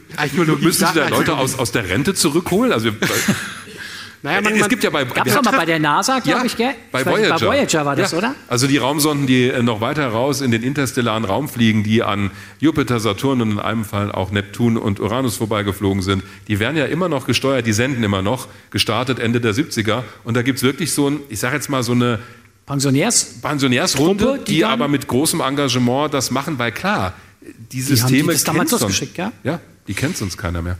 Aber Herr Hanschmann, eine Frage habe ich. Vielleicht ja. habe ich es hab einfach noch nicht richtig verstanden. Warum ist das für Sie so interessant, diese Zeitreihen zu haben und diese alten Daten zu haben? Weil es einfach zum Beispiel im Zusammenhang mit Klimawandel total interessant ist, lange Entwicklung über einen langen Zeitraum zu beobachten? Genau. Oder was? Das ist, das, das ist der Punkt. Genau, der Punkt ist, dass wir die Daten zur Verfügung stellen für Nutzer, zum Beispiel Wetterdienste oder auch im Copernicus gibt es Services, Climate Change Service zum Beispiel und ähnliche, die daraus im Prinzip die Veränderung des Klimas ableiten. Und dafür ist es wichtig, lange Zeit rein zu haben. Wir reden ja immer, Klima ist halt nicht die letzten drei Wochen, sondern die letzten 30 Jahre plus. Man guckt immer Referenzbereiche 70 bis 90 oder ähnliches und vergleicht es damit. Wir hatten eben gerade das Bild gesehen von der Anomalie der Bodentemperatur. Mhm. Das war auch für den Referenzbereich 70 bis, ja, hier da sehen wir den Referenz äh, 91 bis 2020. Also so sieht das dann aus, so sehen die Produkte aus, wenn wir es mal so nennen möchten. Genau, und die hier, das ist können. das, worauf ich jetzt noch mal hinaus wollte, dass es auch die Möglichkeit gibt, sozusagen Reanalysemodelle zu betreiben. Das macht das Europäische Zentrum für mittelfristige Wettervorhersage in England. Mhm. Und die lassen im Prinzip Wettervorhersagemodelle in der Vergangenheit starten und berechnen die Vorhersage. Und dann machen sie das immer wieder. Und so kriegen sie im Prinzip das, was wir aus der Wettervorhersage haben, dieses dreidimensionale Bild der Atmosphäre, kriegen die in die Vergangenheit mit einer ziemlich guten Genauigkeit. Und was wir bei Eumetsat machen, ist, dass wir im Rahmen von Copernicus alte Daten, Satellitendaten neu aufbereiten, neu kalibrieren mit den neuesten Methoden, neuesten Verfahren, die heutzutage angewendet werden, um im Prinzip den aktuellen Zustand der Atmosphäre in den 80er Jahren oder auch in den 90er Jahren besser darzustellen für diese Modelle, um die Wettervorhersage, sagen wir mal in den 80ern, zu optimieren. Dadurch wird dieses Bild der Atmosphäre verbessert und dadurch kann man halt so eine Anomalien sicherer mhm. äh, bestimmen. Verstehe. Und das ist sehr wichtig, weil es gibt viele Signale, Klimasignale, die relativ naja, der, das Signal ist relativ klein im Vergleich zu der Ungenauigkeit, die man Okay, dass Sie das auflösen Und deswegen können. braucht man lange Zeitserien, um im Prinzip das Signal zu kriegen. Weil Olli gerade gesagt hat, verstehe, also eine Sache habe ich noch nicht ganz verstanden. Dient es auch dazu, weil wir wissen ja, wie das Wetter zum Beispiel am so und so vielten 1980 war. Das heißt, Sie können mit Hilfe dieser Daten das zurückrechnen mit den aktuellen Modellen, ob die das Wetter für damals richtig vorausgesagt hätten, also so einen Abgleich machen, was würde das Modell sagen für so eine Konstellation und wie war das Wetter wirklich? Oder habe ich das falsch verstanden? Oder spielt es auch eine Rolle, dass Sie die Wetterdaten, die ja gemessen wurden von damals, vergleichen mit Analysemodellen, wo Sie einfach mal sagen, ja, jetzt berechnen wir mal die Wettervorhersage für den Tag 1980 und ich weiß ja, wie das Wetter ist und ich gucke mal, wie gut mein Modell ist, wie sehr es davon abweicht. Im Prinzip genau das. Man vergleicht ja immer die Wettervorhersage mit dem gemessenen Zustand. Genau. Messungen sind Bodenmessungen, das sind Radiosondenmessungen, also Ballons, die man startet und vor allem Satellitenmessungen. Wissen Sie ungefähr, wie zuverlässig die Wettervorhersagen heute sind? Also es gibt ja immer ganz verschiedene Zahlen, die genannt werden. Die Kurzfrist ist, glaube ich, ziemlich gut und je mehr Tage es in die Zukunft geht, desto größer wird die Ungenauigkeit. Ja, exakte Zahlen habe ich jetzt nicht im Kopf, aber so bei drei Tagen liegt man heute im Mittel schon so bei über 90 Prozent Vorhersagegenauigkeit. Das ist ordentlich, finde ich. Ähm, man, man sieht bei den Satellitendaten, vor allem, das ist sehr interessant, als die neue Generation der Satelliteninstrumente gestartet haben, das war so um die 2000, mhm. da ist vor allem die Qualität der Wettervorhersage in der Südhemisphäre deutlich besser geworden wo es einfach deutlich weniger Bodenbeobachtung gab. Und da hat man gesehen, dass dieser Nutzen der Satellitendaten einen enormen Zugewinn an Genauigkeit in der Wettervorhersage hat. Was mich jetzt natürlich brennt interessiert, wenn der startet, wird es noch besser? Oder wenn der dann, starten ist ja nicht so relevant, aber wenn der dann arbeitet und Daten liefert, wird die Wettervorhersage dann noch besser? Ja. Da kann ich mich drauf verlassen? ja. Und ähm, ich werde das verbessert auch vor allem. Ich, Olli schaut sowas dann in der Wetter-App nach. Ich weiß schon, dieser, dieser Satellit, ähm, der verbessert auch vor allem die, die Kurzfristvorhersage. Ja, ähm, die, wird, die wird der Entwicklung. Ne? Gerade mit ja. dem Lightning Imager, mhm. wenn man diese Blitze erkennt, dann weiß man, wo ist wirklich ein intensives Gewitter und das ist das, was dann auch bei der Kurzfristvorhersage, bei der Warnung sehr interessant ist. Okay, ich nehme Sie beim Wort. Also da drücken wir die Daumen, dass der Start funktioniert mit ja auch egal. Also wenn es nichts bringen würde, müsste man ihn ja auch nicht hochschicken auf der anderen Seite. Also, so habe ich das noch gar nicht betrachtet. Philosophische Gedanken aber, am frühen Abend. Ja, naja, gut, du hast ja immer bessere Messgeräte und ich meine, warum kaufst du ja, dir alle ja, klar, paar Jahre, natürlich. warum kaufst selbst du dir alle paar Jahre ein neues Handy? Weil es halt wieder irgendwas kann oder weil auf einmal, und das ist ja das, Anwendungen Dinge verlangen von dem Handy, die dein altes nicht Meistens kann. kaufe ich mir ein neues Handy, vor allen Dingen, weil das alte kaputt ist. Ja, genau. Also, also ich benutze sie auch relativ lange, nur irgendwann merkst du, es klemmt. Und das ist ja dann mit den Vorhersagemodellen auch so. Irgendwann werden die so gut, dass du einfach mehr Daten, andere Daten brauchst und dann hat es sehr viel Sinn, so einen Satelliten mhm. zu starten Abgesehen davon leben die ja nicht ewig. Wir haben ja auf der genau. Grafik genau. schon gesehen, einige sind schon außer Dienst, denn die Lebensdauer ist ja überschaubar. Frau Dieterler, gibt es bei dem so eine Mindestlebensdauer, die der im Orbit funktionieren muss? So, der ist für achteinhalb Jahre gebaut. Mhm. Und was mein Kollege hier schon angesprochen hat, was am ersten ausgeht, ist der Treibstoff, ja. um ihn in mhm. der Orbit zu halten. Und weil wir jetzt auch am Ende des Lebens ihn weiter rausschicken müssen, mhm. dass wir den Platz für einen neuen Satelliten benutzen müssen, können, dann braucht man schon ein bisschen mehr Fuel am Schluss, um ihn wegzuschicken. Also weiter als 36.000 Kilometer. Das ist eine tolle Grafik, die beides zeigt übrigens. Da sehen wir außen die Satelliten, die in der geostationären Bahn fliegen, 36.000 Kilometer über der Erde, genau. die sich auch mit der Erde drehen. Und diese zwei Punkte, die so ein bisschen hektisch um die Erde rasen, sind nicht Olli und ich, sondern das sind in diesem Fall zwei Metop. Polar. Genau. Ja, zum Beispiel Metop, die ja. unsere Flotte also Metop ist der Metop andere, 2 und 3. Ja, richtig. METOP ist der andere Satellitentyp. Wir haben MSG, das sind die in der geostationären Bahn, und METOP, das sind die polarumlaufenden, wie ja auch die Erdbeobachtungssatelliten der Sentinel-Flotte genau. auf Polarbahnen sind. Die meisten bei 800 Kilometer, weil man da die beste Auflösung und Charakteristik von den Instrumenten kriegt. Und wie sich so ein Satellit da fliegt in ungefähr 800 Kilometern Höhe, das möchten wir genauer wissen, denn da kommt es natürlich auch darauf an, welche Bahn wähle ich, wie viel Verkehr ist da schon, was mache ich denn, wenn mal so ein blödes Stück mhm. Weltraumschrott anfliegt. Und das kann uns Daniel Mesplé sagen. Er arbeitet im European Space Operations Center hier und steuert den Satelliten Sentinel 5P. Herzlich willkommen, Daniel Mesplé.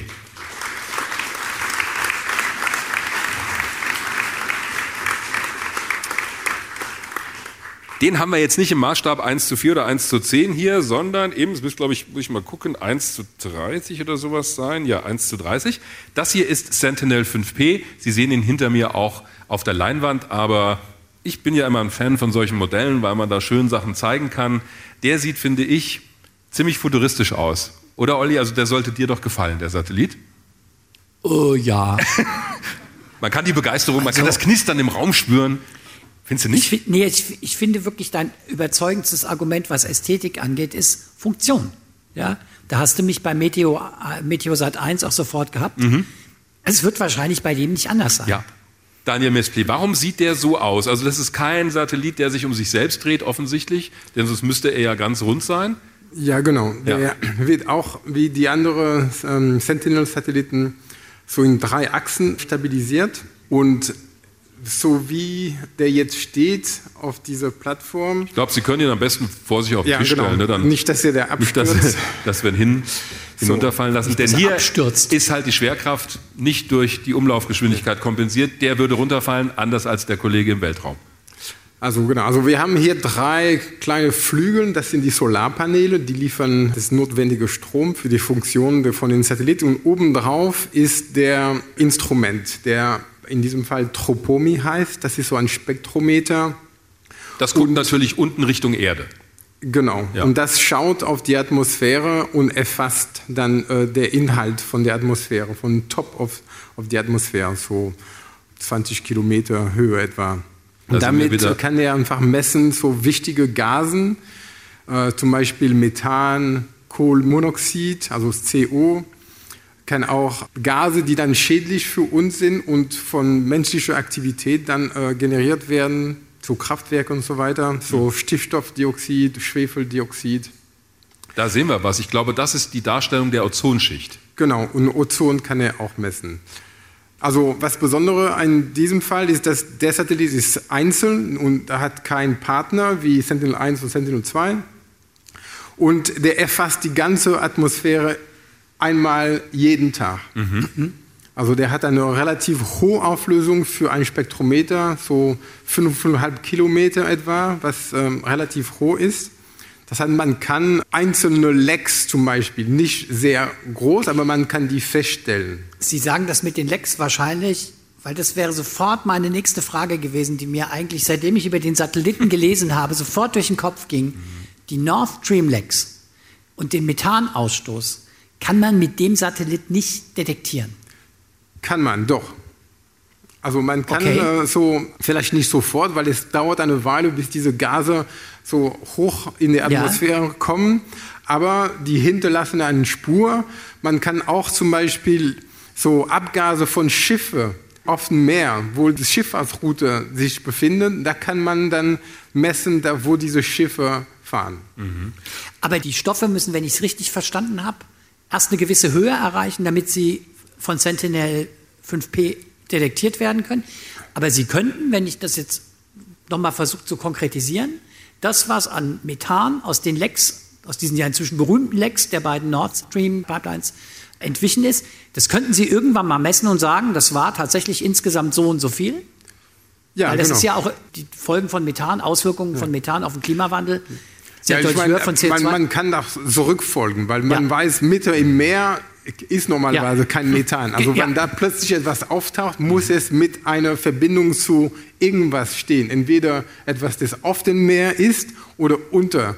Mhm. Also zum Beispiel vor ein paar Jahren gab es ein Leck von einer Pipeline in Amerika und hat man dann damit erfassen können, wo diese Leck ungefähr ist. Mhm. Also präzis nicht, aber dass man messen konnte, wie viel entweicht Ja. von dieser, von dieser Leck. Ja. Wir sehen gerade ein Beispiel hier im Bild. Ich versuche es auch mal ein bisschen zu beschreiben für alle, die uns dann nur als Audio hören. Wir haben gerade eine Karte hier auf dem Bildschirm, wo wir Messdaten von Sentinel 5P sehen. Das muss ja Sentinel 5P sein, weil wir Methandaten haben. Und da sehen wir eine Karte der Welt mit verschiedenen Farbpunkten. Und die Skala unten sagt uns, wo es im Vergleich wahrscheinlich zum Durchschnittswert mehr Methanausstoß gegeben hat oder weniger. genau. Das heißt, da habe ich ein globales Bild. Können Sie sagen, also wie lange dauert das, bis ich so einen globalen Blick habe? Sie haben gesagt, das geht, also mich hat überrascht, wie, wie schnell Sie die Daten erheben können. Also die Bearbeitung dauert ein paar Stunden wahrscheinlich, aber so in, innerhalb von eines Tages wird die ganze Atmosphäre Wow. erfasst. Das finde ich beeindruckend, denn das ist ja doch ganz schön viel Atmosphäre, die Sie da vermessen müssen, ja, aus dem Genau. Gibt es ein paar Löcher oberhalb, also unten, also am Pol und äh, Nord- und Südpol, Okay. aber Wo Sie nicht die sonst- volle Abdeckung haben. Genau, Ja. genau. Aber da ist sowieso wenig los in, vom, vom gesamten Erde, von daher ist es nicht so wichtig. Das hat jetzt nicht unbedingt was mit dem Satellit zu tun, aber vielleicht können wir das Bild noch mal gerade stehen lassen, weil eine Frage hätte ich dazu schon, also das vorherige Bild. Diese rote Fläche südlich des Sudan, da habe ich sofort gedacht, wie kann da so viel Methan sein? Und dann steht neben dran, das ist eine Anomalie, die in Verbindung stehen könnte, wenn ich es richtig sehe, mit Regenfällen. Können Sie den Zusammenhang mir Also ich bin kein Wissenschaftler, Ja, in diesem Fall kann Verstehe ich. der Aber wir haben Aber da einen, der die Hand hebt, Herr Meissner. Ja. kann eine Kollegin er zuckt dafür schon die ganze Zeit. sagen. Ähm, also Atmosphäre ist jetzt auch nicht mein Spezialgebiet, aber es ist so, dass Sentinel 5P, es gibt zwei Sachen. Das eine ist, er ist empfindlich gegen Wolken. Hm. Und ich könnte mir vorstellen, dass hier erhöhte Messwerte deswegen vorliegen, weil das nicht, weil die Messungen nicht korrekt sind. Ah, okay. okay. Könnte ein Grund sein. Das andere Problem, auch nochmal zu den Nord Stream-Sachen, ist, Methan über Wasser zu messen, ist nicht so einfach. Deswegen ist die Karte da auch weiß. Ach, okay, die das Meer, Meeresflächen okay. sind ganz weiß, stimmt. Das, ist, das kann man besser über Land. Jetzt haben wir wieder über die Daten gesprochen, aber die müssen ja erstmal irgendwie erhoben werden. Und dafür sind Sie im ESOC zuständig, dass der Satellit ordentlich arbeitet. Wir haben ein tolles Bild von Ihnen am Arbeitsplatz. Wir haben diesen Hauptkontrollraum gesehen. Der sieht halt immer sehr schick aus und wird aber nur verwendet bei kritischen Missionsphasen, beim Start oder wenn was Besonderes ansteht. Die eigentliche Arbeit findet in sogenannten Dedicated Control Rooms statt. Und die sehen so aus. Also das ist ein, vermute ich mal, Kontrollraum, der jetzt speziell für die Sentinel-Satelliten oder für den 5P auch eingerichtet wurde. Es gibt eine ganze Reihe von Kontrollräumen im ESOC. So sehen die aus. Ein bisschen kleiner, aber schon für mich auf den ersten Blick so als Weltraumkontrollzentrum zu erkennen. Wo sitzen Sie normalerweise und wie steuern Sie den Satelliten? Wir sehen, der Klassiker natürlich, die Frage kommt immer wieder, Sie haben keinen Joystick, haben nicht irgendwie eine Maus, mit der Sie irgendwelche Steuerbefehle geben, sondern per Computer findet das statt. Ja, genau richtig. Also das ist der Raum, wo bis vor kurz alle Copernicus-Satelliten in der ESOC dann gesteuert worden sind. Mhm. Das ist ein anderes Bild davon. Also Sie haben recht, also in der Routinephase findet sehr, sehr viel automatisch. Also die Leute, die normalerweise da sitzen, sind so Satellitenkontrolleur, so Spacons nennen wir die.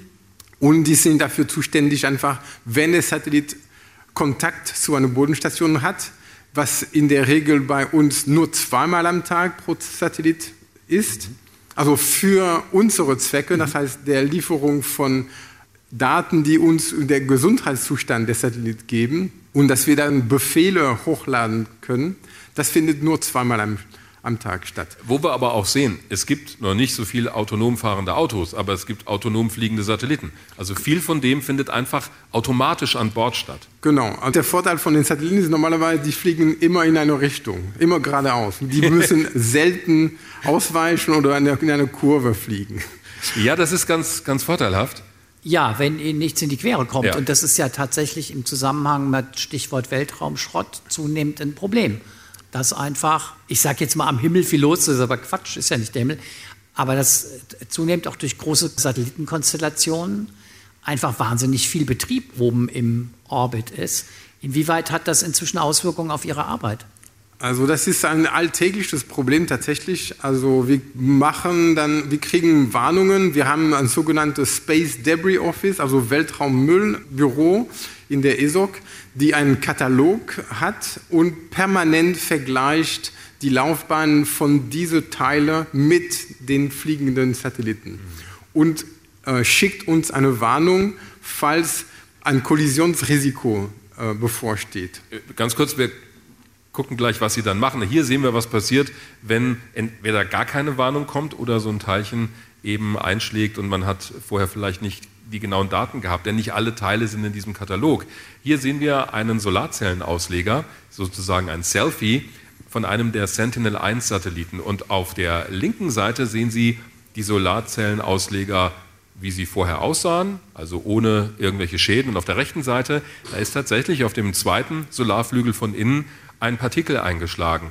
Wenn ich mich recht erinnere, geht die Vermutung dahin, dass es kein Stück Weltraumschrott war, von uns verursacht, sondern vielleicht ein kleiner Mikrometeorit, der da rumgeflogen ist und der eingeschlagen ist in die Solarzellenfläche. Und die Effekte waren messbar. Das heißt, dieser Teil der Solarzellenausleger hat weniger Strom geliefert. Aber der Satellit konnte weiter betrieben werden. Es ist also nichts. Genau. Es ist zum Glück nicht in den Hauptkörper eingeschlagen, in irgendeinen Treibstofftank, weil dann hätte es ganz anders ausgesehen.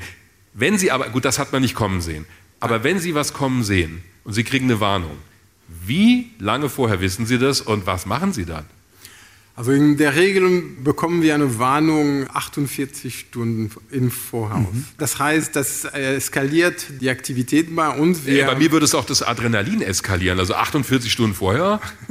Ich finde ich sportlich für so einen Satelliten. Ja, es ist vor allem doof, wenn man das kurz vor einem Wochenende dann stattfindet weil da will man nicht unbedingt ins Büro sein. Und da, tatsächlich müssen wir da sein, weil wir dann müssen, falls ein Ausweichmanöver stattfinden muss, dann müssen die Leute vor Ort etwas vorbereiten. Jetzt Achtung, ganz platter Gag, aber der liegt so auf dem Elfmeterpunkt. Drücken Sie dann die Escape-Taste.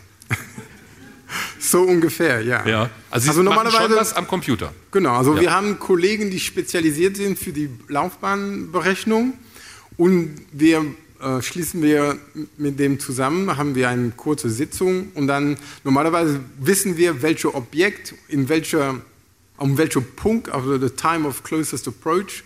So, es ist alles so Wahrscheinlichkeitskalkulation natürlich. Also, und je höher die Wahrscheinlichkeit, umso kritisch, umso äh, mehr und aktiver werden müssen. Und normalerweise dann, was wir machen, wir wissen, wo ungefähr dieser Punkt sein wird, also zeitmäßig. Und dann müssen wir, programmieren wir so, dass wir einen kleinen Impuls, ein halbes Orbit vorher machen, sodass wir den Satellit an den Punkt ungefähr 100 Meter höher oder niedriger mhm. manövrieren können. Ja. Dass also das Trümmerstück und der Satellit aneinander vorbeifliegen. Genau. Das das und dann wieder zurück auf die ursprüngliche genau. Bahn. Genau, und danach also, eineinhalb Orbit später okay. dann nochmal zurück, weil normalerweise die Satelliten müssen dann in einer relativ engen Bahn bleiben, sodass die dann ihre Dienste liefern mhm. müssen, also dass, dass die wissenschaftlichen Daten korrekt sind. Was aber interessant ist, Sie müssen da zwei Steuermanöver machen, einmal weg von der Bahn, dann wieder zurück. Genau. Das kostet Treibstoff und ich vermute mal, das ist unangenehm für Sie.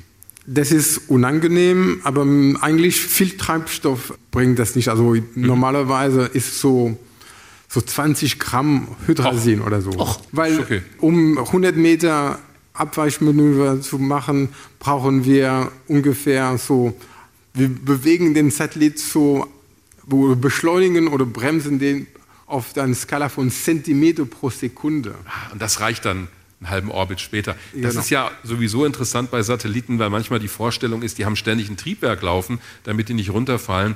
Müssen sie nicht. Also wenn sie erstmal die Umlaufgeschwindigkeit haben, gerade in 800 Kilometern Höhe, bleiben die relativ lange oben. Also da ist ja kaum noch Restreibung der Atmosphäre, richtig? Genau. Ja. Also man merkt das natürlich und je nachdem, wie präzise der Umlaufbahn sein muss, umso öfter musste man oder weniger oft äh, korrigieren. Bei Sentinel 5P, man macht eine Korrektionsmanöver einmal im Jahr normalerweise. Bei Sentinel 1, der eine sehr, sehr präzise Laufbahn hat, wegen dieser Radardaten, die machen permanent Manöver. Also mehrmals die Woche. Die müssen in einem Kanal von ungefähr 100 Meter ah. immer, weniger als 100 Meter sich bewegen. Wow, das ist eine hohe Genauigkeit bei diesen Geschwindigkeiten. Wir reden ja in der Erdumlaufbahn über etwa 28.000 Kilometer pro Stunde, über Höhen von etwa 800 Kilometer. Wie oft mussten Sie jetzt schon ausweichen mit Sentinel 5P? Also wir haben ungefähr, im Durchschnitt machen wir zweimal Manöver pro Jahr. Wir kriegen öftermals Warnungen, aber mittlerweile sind die Kollegen so gut an ihre Vorhersagen, dass wir meistens dann natürlich wir benutzen auch Dienste von unserer Kollegen von der NASA. Die haben einen viel größeren Katalog und viel präzisere Messungen. Die, die verfolgen fast alles, was im All mhm. fliegt. Ja. Da, da, sehen wir auch, wovon Sie reden auf dieser Grafik, denn diese katalogisierten Objekte, von denen Sie sprechen, also von denen Sie die Bahnen kennen, das sind die, die mit diesem Kreis um die Erde dargestellt worden bei dieser Grafik. 26.000 Tracked Objects, das sind die, von denen wir die Bahnen wissen und wahrscheinlich auch die ungefähre Größe. Und alles andere, was da so rumfliegt, also wir haben zum Beispiel, und die Zahlen finde ich immer, ja, auf der einen Seite erstaunlich, auf der anderen Seite auch ein bisschen erschreckend, 900.000 Fragmente ungefähr von einem Durchmesser von einem bis zehn Zentimeter. Und wenn die in einen Satelliten einschlagen an einer blöden Stelle, dann kann das auch schon richtig Probleme mit sich bringen. Richtig. Ja. Also und das, ist, das Hauptproblem ist, dass wir können diese, diese Objekte nicht erfassen momentan. Ja, da, dazu sind einfach die Beobachtungsmethoden nicht ausreichend. Wäre auch ein ziemlich dicker Katalog, also wenn wir da über hunderttausende Trümmer sprechen. Es gibt so gewisse Traditionen, wenn Oliver und ich über Raumfahrt reden.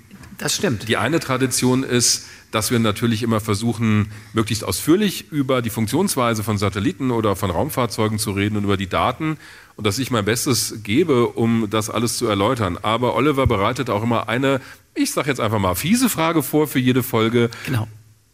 Also Tradition, diejenigen von Ihnen, die den Podcast kennen, kennen wahrscheinlich auch die Besserwisser-Frage, die Bestandteil einer jeden Weltraumfolge ist und die immer mit einem ganz bestimmten Jingle beginnt Ollis Besserwisser-Frage.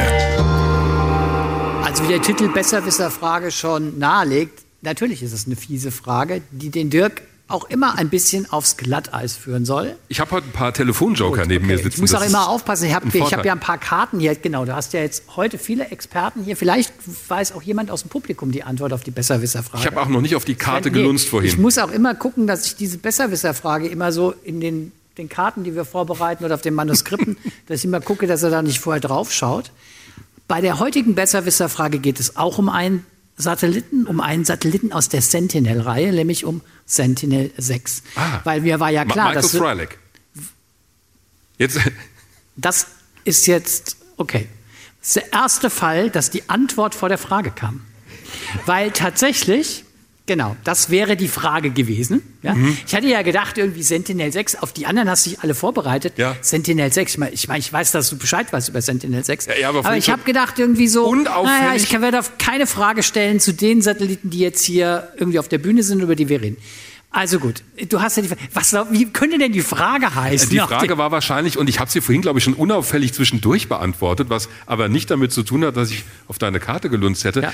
äh, nach wem der Sentinel-6-Satellit benannt wurde. Und vorhin habe ich ja so gemutmaßt, Michael Freilich, war das eigentlich ein Klimaforscher? Nee, es war ein NASA-Mitarbeiter. Da habe ich den Telefonjoker schon vorab genutzt. Und da du wahrscheinlich Ja, aber die Frage ist falsch. Du hast leider. Da zählt's wieder nicht. Du hast die Frage, naja, es ist nicht ganz präzise. Also die lautet die Frage, Frage? wäre tatsächlich gewesen: Sentinel 6 hat einen zweiten Namen. Mhm.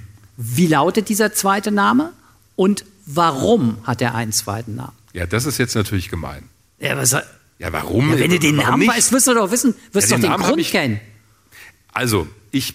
Das ist ich so viel einfacher eigentlich. Nee, es ist überhaupt nicht einfacher, weil den Namen kannst du dir merken, aber wie es dazu kam, also, da muss ich jetzt wirklich raten, weil ich bin mir nicht sicher. Also entweder ist dieser Wissenschaftler bei der NASA so bedeutsam gewesen, dass man ihn genannt hat nach, also dass man den Satelliten nach ihm benannt hat, oder, und ich schiel mal unauffällig rüber, er ist vorher gestorben und man hat ihm zu Ehren den Satelliten Das ist alles, benannt. bist du auf dem Holzweg, du machst es so Ah, kompliziert. okay. Ich stelle die Frage nochmal. Sentinel 6 hat Ja. einen zweiten Namen. Das ist richtig. Warum gibt es diesen zweiten Namen? Also den genauen Grund kenne ich tatsächlich nicht. Ich vermute mal, er hat sich diesen Satelliten und das Messgerät ausgedacht. Und Gekauft. Gesagt, so müsste das funktionieren. Genau, hat er bei sich im Schrank stehen. Also gut. Also ich muss passen, das Okay. weiß ich nicht. Aber ich habe die Frage schon längst beantwortet. Nein, Doch. Du, hast, ja, du hast den Teil der Frage beantwortet. Das ist schon gut. Hm? Nee, ich Aber find's es gar nicht nur ein gut. Teil. So, Ja. also, wenn ich richtig liege, ich habe ein bisschen. Ich mache es ohne meine Telefonjoker, weil das ist Sentinel unfair 6 sonst. Ist eine Kooperation, und zwar, wenn ich es richtig gelesen habe, die erste, zwischen der ESA, Mhm. EUMETSAT und der NASA. Ist richtig. Und weil die NASA mit im Boot ist, hat Sentinel 6 einen zweiten Namen bekommen, nämlich eben Michael Freilich, der der frühere oder ein früherer Direktor der NASA Erdbeobachtung ist. Das ist die Story zum Namen.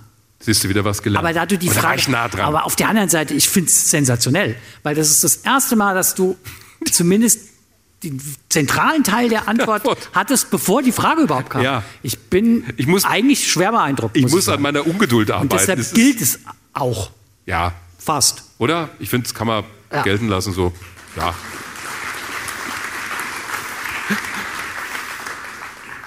Ja, dann sind wir beim Stichwort Fragen und wir haben ja am Anfang gesagt, wenn Ihnen bei unserer Experten- und Expertinnenrunde was auffällt, wo Sie sagen, ach, das hätte ich gerne mal genauer gewusst. Wir haben ein Saalmikro und wir haben Valerie von Eumetsat, die das Mikro Ihnen gerne reicht, wenn Sie die Hand heben. Ich muss ein bisschen gucken, weil die Scheinwerfer natürlich hier den Raum nicht erhellen. Wenn es Fragen an uns gibt oder an die Fachleute auf der Bühne, jetzt ist die Gelegenheit, sie zu stellen und hier die Antwort direkt zu bekommen. Da hinten geht eine Hand hoch hier in der Mitte. Vielleicht sagen Sie kurz, wer Sie sind und woher Sie kommen und was Ihre Frage ist. Hallo. Hallo, komme aus Seeham-Jungheim. Bin sonst nicht so ein Spezialist, Spezialistin für diese ganzen Fragen. War aber während der Corona-Pandemie auch unter anderem davon betroffen, dass wir ja nicht mehr so eine sichere Wettervorhersage hatten. Immer wieder guckte man verzweifelt auf die App und oftmals äh, war sie nicht so genau wie vorher. Und dann hat man gehört, das liegt jetzt an den Flugzeugen, weil die Flugzeuge nicht mehr so viel fliegen und uns die Daten nicht mehr übermitteln können. Meine Frage jetzt also, wozu brauchen wir die Flugzeuge und was machen die, welche Daten schicken die und warum ging das jetzt nicht mehr so gut? Klingt nach einer Frage für Eumetsat und oder ESA. Das habe ich übrigens auch gehört, dass das an den Flugzeugen liegt und in der Tat, die Wettervorhersage war schlechter. Ich kann mich auch noch gut erinnern. Herr Hanschmann, Sie haben ich das kann mal Mikro? anfangen und mein Kollege kann mich ja ergänzen oder korrigieren. Aber ein Problem von Satellitendaten ist unter anderem in Wolken reinzuschauen. Da kriegt man von also Flugzeugen, ich meine, das ist ein Problem, oder? Ja. Ja, Herr Meissner nickt. War das? Ich, ich hätte jetzt Es geraten, dass. ist nicht mein Spezialgebiet, aber ähm, Also ich- es ich- ist ein Problem, dass man ähm, Satellitendaten in Wolken ist immer etwas schwierig. Ja, nee, der Satellit fliegt einfach viel zu hoch. Das Flugzeug fliegt durch, von daher Messung in der Wolke, ganz klar mit dem Flugzeug besser. Ich hätte jetzt geraten und hätte vermutet, dass es daran liegt, dass einfach weniger Flugverkehr war und dass wir einfach weniger Daten von den Flugzeugen hatten. Ich weiß nicht, ob das auch ein. Ja, aber klar, das ist ja Aspekt, genau der, die, wenn ich es Ja, ja. richtig verstanden habe, die Flugzeuge, weil weniger Flugzeuge geflogen sind, gab es weniger Daten Ja. aus dem Wolkenbereich, den die Aus den Satelliten. Flugzeugen. In der oberen Atmosphäre, wo die Flugzeuge fliegen und gerade die Flugzeuge, die halt ähm, nach Amerika fliegen, Hm. über den Atlantik. Und über dem Atlantik entsteht viel Wetter für Europa. Also wir- Tiefdruckgebiete entwickeln sich dort. Das ist ein sehr interessantes Gebiet für die Wettervorhersage. Sehen wir wieder, wie wichtig Daten aus ganz verschiedenen Quellen sind, um die zusammenzubauen. Was hast du die vorhin mal gesagt? Interdisziplinär. Ja, ist richtig. Hast du gemerkt? Habe ich mir gemerkt. Ja, ja. es ist wirklich so. Man, man liest es häufig, das Stichwort, wenn es um solche Forschungsgebiete geht. Weitere Fragen aus dem Publikum. Da hier vorne in der ersten oder in der zweiten Reihe, dann gehen wir nach hinten, ne? weil ich glaube, hier vorne die. Hallo. Hallo. Ich bin Eva, ich bin 14 Jahre alt und ich komme aus Zwingberg. Ich habe was noch nicht ganz verstanden. Und zwar, als wir über den Satellit, der jetzt äh, hochgeschickt wird, geredet haben, haben wir gesagt, dass er ähm, ungefähr eine Länge von Lebenslänge von acht Jahren hat, weil zuerst der Treibstoff ausgeht. Und ich habe noch nicht ganz verstanden, wenn der Satellit ja in der Umlaufbahn ist, im Weltall gibt es ja kein Vakuum, deswegen ist es ja eine konstante Bewegung, weil es keinen Widerstand gibt. Warum ist dann so ein Problem, wenn der Treibstoff ausgeht? Also, Sie meinen, es gibt keine Luft im Weltraum, ne? dass der nicht Ja, genau, beeinflusst wird. Genau, weil wir da Vakuum. ein Quasi-Vakuum haben. Frau Dieterle, ja klar. Das ist nämlich so, er könnte weiterfliegen, aber er würde nicht mehr auf der richtigen Umlaufbahn fliegen. Wie vorhin angesprochen worden ist auch, die, manche Satelliten müssen in einer sehr präzisen Umlaufbahn fliegen, dass man auch die richtigen Daten kriegt. Er wird dann nach einer Weile immer weiter runterkommen. Und wenn er runterkommt, ist er nutzlos. Deswegen fliegt er, solange wir ihn noch in der richtigen Umlauf Umlaufbahn behalten können. Und dann wird er in die Cemetery Orbit geschickt. Aber jetzt habe ich in der geostationären Umlaufbahn habe ich ja gar keine Atmosphäre mehr. Welche Störkräfte gibt es denn da noch? Solar Flare? Ah, der Sonnenwind. Ja. Äh, Daniel Mesplé hat auch ja. gerade das Mikro in liegt auch daran, dass auch die Erde keine perfekte Kugel ist und Ah. deshalb ist die Schwerkraft nicht konstant. Also der Satellit bewegt sich auch innerhalb, der bleibt nicht direkt über einen Punkt, sondern, wenn ich das äh, richtig in Erinnerung habe, er fliegt in so eine Art so Mhm. Achter in dieser Laufbahn und das verbraucht auch Treibstoff langsam. Aber das Entscheidende ist, das denkt man ja immer, dass die Satelliten im Vakuum unterwegs sind und dass es keinen Widerstand gibt. Das ist nur ein Teil der Wahrheit, weil es auch in diesem Orbit, auch in dem geostationären Orbit offensichtlich immer noch Kräfte gibt, die auf so einen Satelliten einwirken und das muss man einfach, indem man mal kurz einen Motor anschaltet, muss man dann korrigieren. Also auch da ist Treibstoffverbrauch ein Thema. Jetzt sind wir im hinteren Bereich hier. Hier vorne Ja, merken wir uns auch noch hallo. nach. Hallo. Ich bin der Rainer. Ähm, Sie haben vorhin von Wettervorhersagen gesprochen, von hoher Genauigkeit. Wenn ich morgens mein Tablet aufschlage und habe ich drei Apps drauf, die eine App sagt 90% Regenwahrscheinlichkeit, die andere sagt 40%, die einen reden von 23 Grad Temperatur, die anderen von 20 Grad. Woran liegt es, dass es so auseinandergeht? Habe ich auch schon beobachtet. Wenn du nämlich nicht nur in eine Wetter-App schaust, sondern in verschiedene, wer kann dazu vielleicht was sagen? Also meine landläufige Vermutung wäre, dass die verschiedenen Apps verschiedene Modelle nutzen, aber ja, da sehe ich ein Nicken in der Runde. Die zahlen unterschiedlich und kriegen deshalb unterschiedliche Daten. Also nicht andere Daten, aber Ja. mehr oder weniger Daten. Vielleicht. Das ist übrigens noch ein Thema. Muss ich für die Daten zahlen? Kommen wir gleich zu. Also vorneweg, ähm, das ist jetzt nicht mein Spezialgebiet, aber es ist, wie Sie schon sagten, dass Sie unterschiedliche Modelle benutzen und dann ist es so gerade Niederschlag ist jetzt auch nicht die, der Parameter, der am einfachsten vorherzusagen ist. Und Das haben Sie sehr charmant ausgedrückt. Ich glaube, das ist extrem schwer, oder? Ja. Genau vorherzusagen, wo regnet es, wie viel. Und dann ist es auch die Frage, was für einen Niederschlag man hat. Hat ja. man Landregen, wie jetzt zum Beispiel am Samstag bei uns, ein, ein Regen, das kann man besser vorhersagen, wenn es jetzt was ein Schauer ist, der nur zwei, drei Stunden oder eine halbe Stunde dauert, dann kann es halt sein, dass es in Frankfurt regnet und in Neu-Isenburg trocken ist. Mhm. Ähm, das ist sehr schwer vorherzusagen. Dafür braucht man dann die Kurzfristvorhersage. Und so ist das für die, für die Apps halt auch. Aber Frage. wahrscheinlich ist es ja so, wenn ich das richtig verstehe, Sie liefern den verschiedenen Dienstleistern, also Wettervorhersage Dienstleistern, Daten, die die ja in eigenen Modellen wahrscheinlich dann benutzen, oder? Richtig. Die machen also, ja dann ihre eigenen Berechnungen. Genau. Also wir stellen die Satellitenmessung für Nutzer zur Verfügung. Und das sind die Wetterdienste in unseren Mitgliedstaaten in erster Linie. Mhm. Und die betreiben Wettermodelle, globale Wettermodelle. Und dann gibt es wiederum ähm, lokale, feine aufgelöste Wettermodelle, die das globale Modell als Randbedingung mit reinnehmen, um mhm. das Wetter dann in Deutschland zum Beispiel besser vorherzusagen. Da interessiert mich die Geldfrage. Also ich weiß, die Daten von Copernicus, von den Sentinel-Satelliten sind auf dem Portal, muss man sich, glaube ich, einloggen. Ich bin mir nicht ganz sicher, aber die sind im Prinzip für alle zur Verfügung. Jetzt könnte es ja sein, dass du sagst, ich mache mach eine, eine Wettervorhersage. Und nennst die Meteoli oder so ähnlich, ne? also irgendwas ja. mit Meteo. Ja. Müsste er was zahlen für ihre Daten? Nö. Ja, wir kommen doch da. ich habe dich doch gar nicht gefragt. Also er würde am liebsten nichts zahlen. Was würde er denn dann bekommen? Würde er überhaupt was bekommen? Die Daten sind eigentlich frei. Die, mhm. die, man muss nicht dafür bezahlen.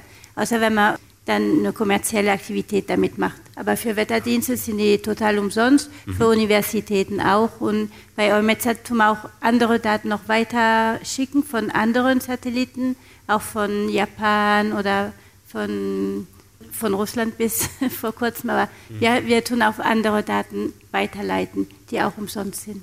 Gut, also wenn du die App kostenlos und ja, aber dann wird es ja wieder nicht so spannend. Ne? Also eigentlich, es wäre eine kommerzielle ja, Anwendung. Ja, das ist ja dann die Frage, wer ist es aber egal. Ja. Was mich viel mehr interessiert, welche Wetter-Apps benutzen Sie denn so? Jetzt bin ich gespannt. Professional Secret. Nee, äh, Das die, die man auf den Apfel hat, die amerikanische ist nicht so gut für Europa. Mhm. Eine ziemlich gute für Nordeuropa auch ist die von Norwegen. Mhm. Ich gebe Ihnen. Da kriege ich ja, aus okay. Frankfurter Wetter, ja, irgendwie? Die ja, das, das, ist auch so eine App oder ECMWF okay. ist auch eine gute App. Die haben auch Wer, ist noch jetzt gut ab? ECMWF, das kam als das. Ähm, ECMWF. Okay. Also ihr tauscht euch nachher nochmal aus und das Geschäftsmodell. Das ist ja nicht so einfach offensichtlich. Wir ja. haben hier also da hinten haben wir noch eine Frage und hier vorne noch. Nee, genau. das Mikro ist gerade hier. Achso. Axel aus Wiesbaden. Wir haben zwei Mikros. Ah, Fantastisch. Okay. Moment, wer spricht gerade? Ich bin verwirrt. Da hinten. Ah, hallo. Eine Frage an den Kollegen ganz rechts. Wo macht man denn den Satellitenführerschein und wie lange dauert das? ja, Herr Mesplé. Wie sieht denn so ein Führerschein aus? Haben Sie sowas? Kriegen Sie ein Zertifikat?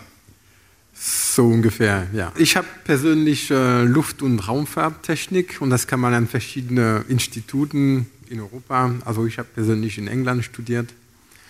Das reicht aber langs nicht aus, bis dass man äh, einen Satellit steuern kann. Äh, wir haben dann eine Ausbildung in der ESA und vor ein Satelliten fliegt, arbeitet man normalerweise daran, also ich würde sagen mindestens fünf Jahre. Dass man das genug auskennt. Äh, man schreibt mit etliche Testverbindungen, äh, während der Satellit noch sich auf dem Boden befindet unüberlegt, was für Pannen stattfinden können, wie reagiert man. Und dann äh, haben wir dann ungefähr drei Monate vor dem Start eine lange Simulationskampagne. Also ein, in der ESOC äh, gibt es für jede Mission einen Simulator, das ist so ein Computerspiel, wie man das will, der sich verhält genau wie der Satellit, aber da kann man dann Pannen vorhersagen. Und dann äh, sind ich und meine Kollegen dran und versuchen, das auszulöten. Ich war mal im ESOC und ich werde nie vergessen den Satz, den einer von dieser Simulator-Crew gesagt hat. Er meinte, Our job is to invent problems. Also die beschäftigen mhm. sich damit, Probleme zu erfinden, damit Leute wie Daniel Mesplé versuchen, die zu lösen und dabei halt lernen, was sie machen, wenn wirklich der oder jener Fall eintritt beim echten Satelliten. Genau, also der, letztendlich in so einem ganz komplizierten, also in einem Staat müssen viele Akteure zusammenspielen. Wir kriegen natürlich Experten von der Industrie vor Ort, die unterstützen uns, falls wirklich ein unvorhergesehenes Problem auftaucht, also nachdem der Satellit von der Rakete ausgesetzt wird. Aber es kann auch ganz banale Sachen, also zum Beispiel ein Monitor geht kaputt. Wie reagiert man? Oder plötzlich geht es ein Bombenalarm oder es brennt. Und dann müssen wir dafür sorgen, dass aus so ein Problem kein Panik entsteht. Das ist dann deren Aufgabe, einfach ein bisschen Druck auszuüben, sodass wir dann die Kommunikationskanäle weiterhin betreiben, miteinander reden und irgendwann eine Lösung finden. Eine ganz kurze Zusatzfrage. Ja. Sie sind ja zuständig für Sentinel 5P. Wenn jetzt jemand kommt und sagt, ah, Herr Mesple, wir haben da im Team von Sentinel 1 einen Ausfall, kannst du mal gerade rübergehen und da das machen? Das würde nicht funktionieren. Sie sind schon spezialisiert auf, ich sag mal, Ihren Satelliten, oder? Ja, also natürlich im Laufe der Zeit ähm, gibt es eine Standardisierung. Also viele Satelliten funktionieren auf eine ähnliche Weise. Wir haben ähnliche Telekommunikationslösungen, also so dass wir auch nicht bei jedem Satellit ganz neu, 100% neue Software, das wäre zu kostspielig. Mhm. Heißt, man verwendet immer wieder ähnliche äh, Software, die man ein bisschen tunt für die jeweilige Mission. Ist das Windows? In unserem Fall nein. Wir benutzen zum großen Teil so Programmen, die Open Source sind, ah, okay. aber die Software selber ist extra für unsere Zwecke ja, speziell auch, geschrieben ja auch, worden. Genau. Muss ja auch wirklich in dieser Umgebung zuverlässig funktionieren genau. und getestet sein. Also genau. da kann man keine Beta-Version laufen ja. lassen. Dann schaue ich noch mal kurz. Hallo. Hallo, meine, mein Name ist Christian Bahner. Jetzt habt ihr mir so ein bisschen die Frage so ein bisschen weggenommen, deswegen muss ich. So ist äh, Olli. Äh, ne, es ging aber von dir aus, Dirk. Oh. Äh, ja, bam. Die Frage nach den Kosten. Es gibt ja tatsächlich Konzerne, die geben ja Unmengen an Geld für Daten aus. Und äh, jetzt werden ja hier, ist ja ein riesengroßes Datenvolumen, was gesammelt wird, sehr wichtig. Erste Frage, werden von Ihnen diese Daten aktiv vermarktet. Sprich, haben sie eine eigene Abteilung, die mhm. tatsächlich Industriezweige anspricht. Mhm. Die andere Frage ist, welche Industriezweige kommen auf Sie zu, um mhm. Daten von Ihnen haben zu wollen und ja, dann, was kostet das? Ja, das finde ich interessant, denn wir haben ja über Anwendungen geredet, Herr Meissner. Also es ist ja erstmal so, ich hatte es vorhin schon erwähnt, diese Copernicus-Satelliten sind genau dafür entwickelt worden, dass man den Markt erschließt für Erdbeobachtungsdaten, für alles, was über die Wettervorhersage hinausgeht. Das funktioniert in manchen Bereichen gut, in manchen Bereichen nicht so gut. In der Atmosphärenforschung zum Beispiel ist es so, dass der kommerzielle Markt sehr begrenzt ist, dass aber die Daten, wenn man sich Ozon, Luftschadstoffe und solche Sachen anschaut, eine hohe gesellschaftliche Relevanz haben. Alle Daten von den Copernicus-Satelliten stehen kostenfrei, free and open zur Verfügung. Das heißt, jeder kann diese Daten nutzen, auch um Geschäftsmodell zu verfolgen und eine Firma weiterzuentwickeln. Und diese Daten kann er dafür benutzen und er hat auch eine gewisse Sicherheit, dass in fünf, in zehn Jahren diese Daten auch noch verfügbar sind. Mhm. Wenn ich zum Beispiel viel Geld investiere, um einen Eisberg-Tracking-Service aufzubauen oder eine Vegetation, nicht eine, eine Erntevorhersage zu machen, dann kann ich das machen und ich stecke Geld rein und ich weiß, dass ich in fünf und in zehn Jahren auf die Daten auch noch zugreifen kann und mein Geschäftsmodell weiter funktioniert. Das haben wir so ein bisschen das Angebotsportfolio, die verschiedenen Satelliten und was sie liefern. Wer kommt denn da auf Sie zu? Also ganz unterschiedlich. Die Europäische Kommission betreibt hierfür durchaus Marketing und Server. Es geht ein bisschen über unsere Aufgabe hinaus. Wir sind eine Raumfahrtagentur. Wir, machen, wir werben dafür, auch intensiv. Wir gehen zum Beispiel auch mal auf eine Messe der europäischen Feuerwehren. Mhm. Aber es ist eigentlich mehr eine nationale Aufgabe. Es gibt in allen, fast allen Ländern Europas, ähm, das alle kann ich jetzt nicht beschwören, Firmen, mittelständische Unternehmen, die auf unseren Daten aufsetzen und es werden immer mehr. Mhm. Wir sagen, im Moment zeigt die Statistik, dass wir für jeden Euro, den wir investieren in die Sentinel-Satelliten, so ein Satellit kostet um die 400 Millionen inklusive Start und Betrieb. Dann etwa 10 Euro zurückbekommen. Das ist ein relativ guter Return on Investment. Und wir hoffen natürlich, dass das auch so einen selbstverstärkenden Effekt hat. Beim Stichwort Geld. Ja, aber das hat, das hat, Herr Meister, entschuldigen Sie, wenn ich da nochmal nachfrage. Sie sagen, die Daten stellen Sie kostenlos zur Verfügung, aber andere können mit den von Ihnen kostenlos zur Verfügung gestellten Daten ein Geschäftsmodell entwickeln. Ja, genau so Und dieser Return bezieht sich dann, also das, was in Sentinel drinsteckt, hat sozusagen wirtschaftlich, wenn man so will, volkswirtschaftlich den Effekt. So, genau. So. Okay, gut. Umsatz, das heißt aber, Gewinn, Sie vermarkten, was auch immer. um nochmal auf die Frage des Herrn zurückzukommen, Sie vermarkten Sie werben, aber Sie vermarkten nicht, indem Sie sagen, wir verkaufen Daten, sondern Sie stellen die zur Verfügung. Es ist sehr schwierig für uns, mit 22 Mitgliedsländern ein, Mark ein echtes Marketing zu betreiben. Mhm. Weil die Anforderungen, die Ansprüche sind in den Ländern ganz unterschiedlich. Mhm. Deswegen machen das oft auch die nationalen mhm. Raumfahrtagenturen, das DLR in Deutschland zum Beispiel. Und es ist auch so, diese meisten Leute, die meisten Firmen, die mit diesen Daten arbeiten, sind relativ hoch spezialisiert. Ja. Auch die Leute, die dort arbeiten, die wissen schon, dass es diese Daten gibt. Mhm. Es ist nicht so, dass, ein, dass die dann plötzlich sagen, oh, das ist ja toll, ja. sondern die wissen schon, die wissen dass es das gibt. Ah, das, höchstens Olli mit seiner App, der sagt, oh, das ist ja, das nehme ich, das ist toll. Zwei Fragen nehmen wir noch. Hallo, ich bin der Simon. Ich hatte eine Frage direkt an die vorhergehende Frage angeknüpft eigentlich.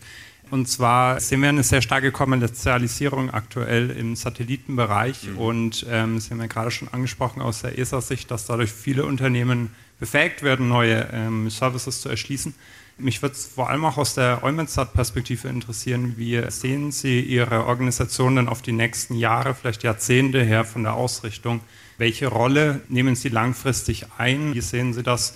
Werden da vielleicht manche Services, die Sie aktuell anbieten, künftig kommerziell besser angeboten werden können? Und wo sind Sie sich als Organisation dann langfristig? So, unsere Daten sind hauptsächlich für Wettervorhersage und gehen an die Wetterdienste. Das sind die Near-Real-Time-Daten. Dann haben wir die Klimatdaten, die mehr der Timo macht, die so Langzeitserien, die vielleicht mehr für so kommerzielle Angelegenheiten sind. Aber wir machen nur Meteorologie, hauptsächlich und Klimatologie und wir verkaufen keine Daten. Die sind echt für die Met-Services, die dann damit weiterarbeiten oder für die, die hm, Daten dann abholen. Also unser Service ist Meteorologie und Klimatologie. Also das ist wie in manch anderen Bereichen der staatlichen Raumfahrt auch. Da werden halt Daten zur Verfügung gestellt. Das gilt dann im Prinzip als so eine Art Daseinsvorsorge, Infrastrukturprojekt, um dann daraus Anwendungen zu generieren.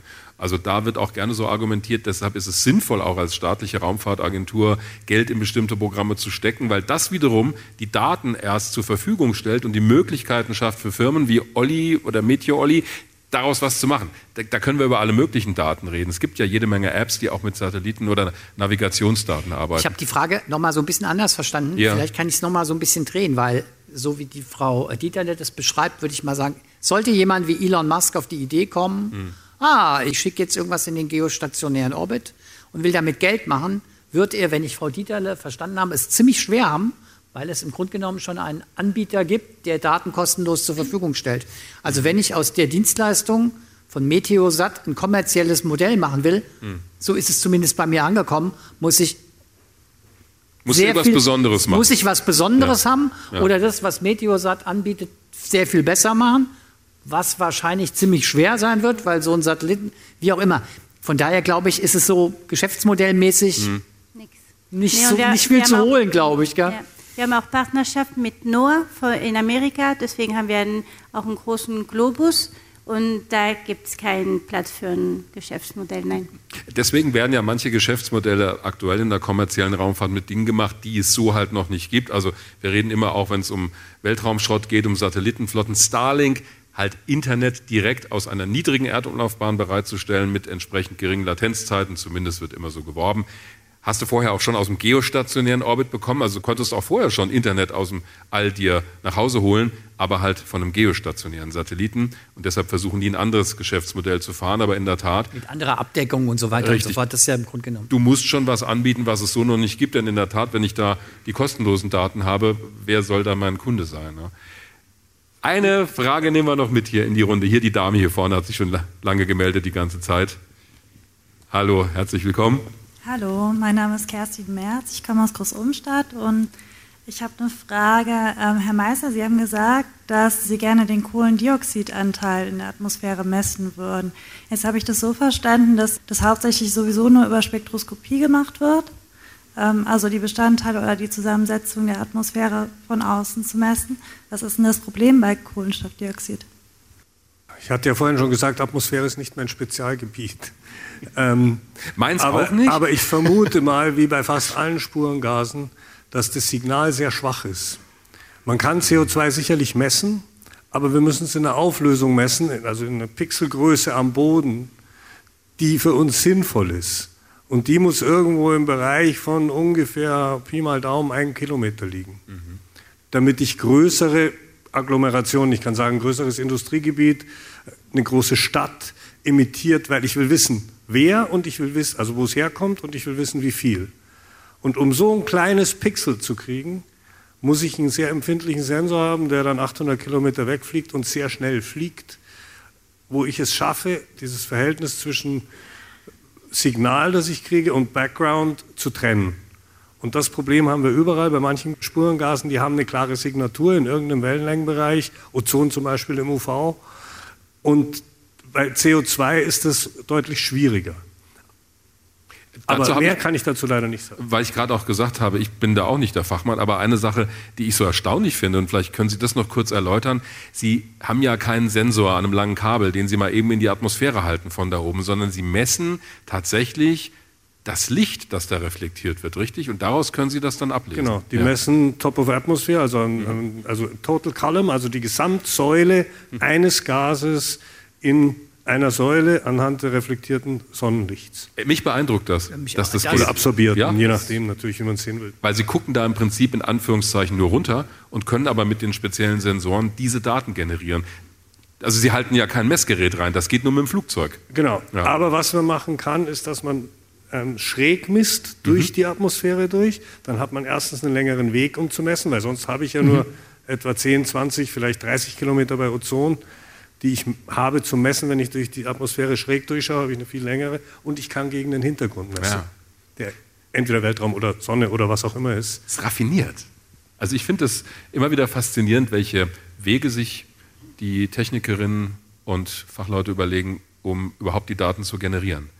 Vielen Dank für Ihre Fragen, für diese tollen ja, Vertiefung unseres Themas heute, weil das sind auf manchmal Fragen, auf die wir selber auch gar nicht kommen. Deshalb machen wir das auch gerne in unserem Podcast und haben zum Schluss immer die Rubrik Fragen und Antworten. Aber damit Sie heute nach Hause gehen können mit ein paar Bildern im Kopf von dem, was demnächst passiert. Wir haben ein paar Bilder von diesem MSG 1, nein, MTG 1, genau, es ist der dritte. MSG ist schon oben. Wir auf dem Weg nach Kourou ist oder ich glaube aus der Montagehalle. Denn, Frau Dieterle, das passiert jetzt gerade, wo wir reden. Also der Start ist noch ein bisschen unklar, wann genau, aber es wird wahrscheinlich so Mitte Dezember sein mit einer ja. Ariane 5. Genau. Was sehen wir da auf dem Bild? Das ist Ihr Satellit. Das ist der, den. Das ist der MTG I, I1, ja. I1 in Cannes in, der, in dem Cleanroom. Und der kommt wahrscheinlich von irgendeinem Test jetzt, ist auf seiner Montagescheibe. Und da geht er in seinen Container am 28. September äh, mit allen Messgeräten noch angeschlossen. Der Container ist dann am 29. aus der Fabrik rausgefahren, Cannes, Südfrankreich, und ist dann Richtung Marseille gefahren, um dort auf dem Boot äh, geladen zu werden.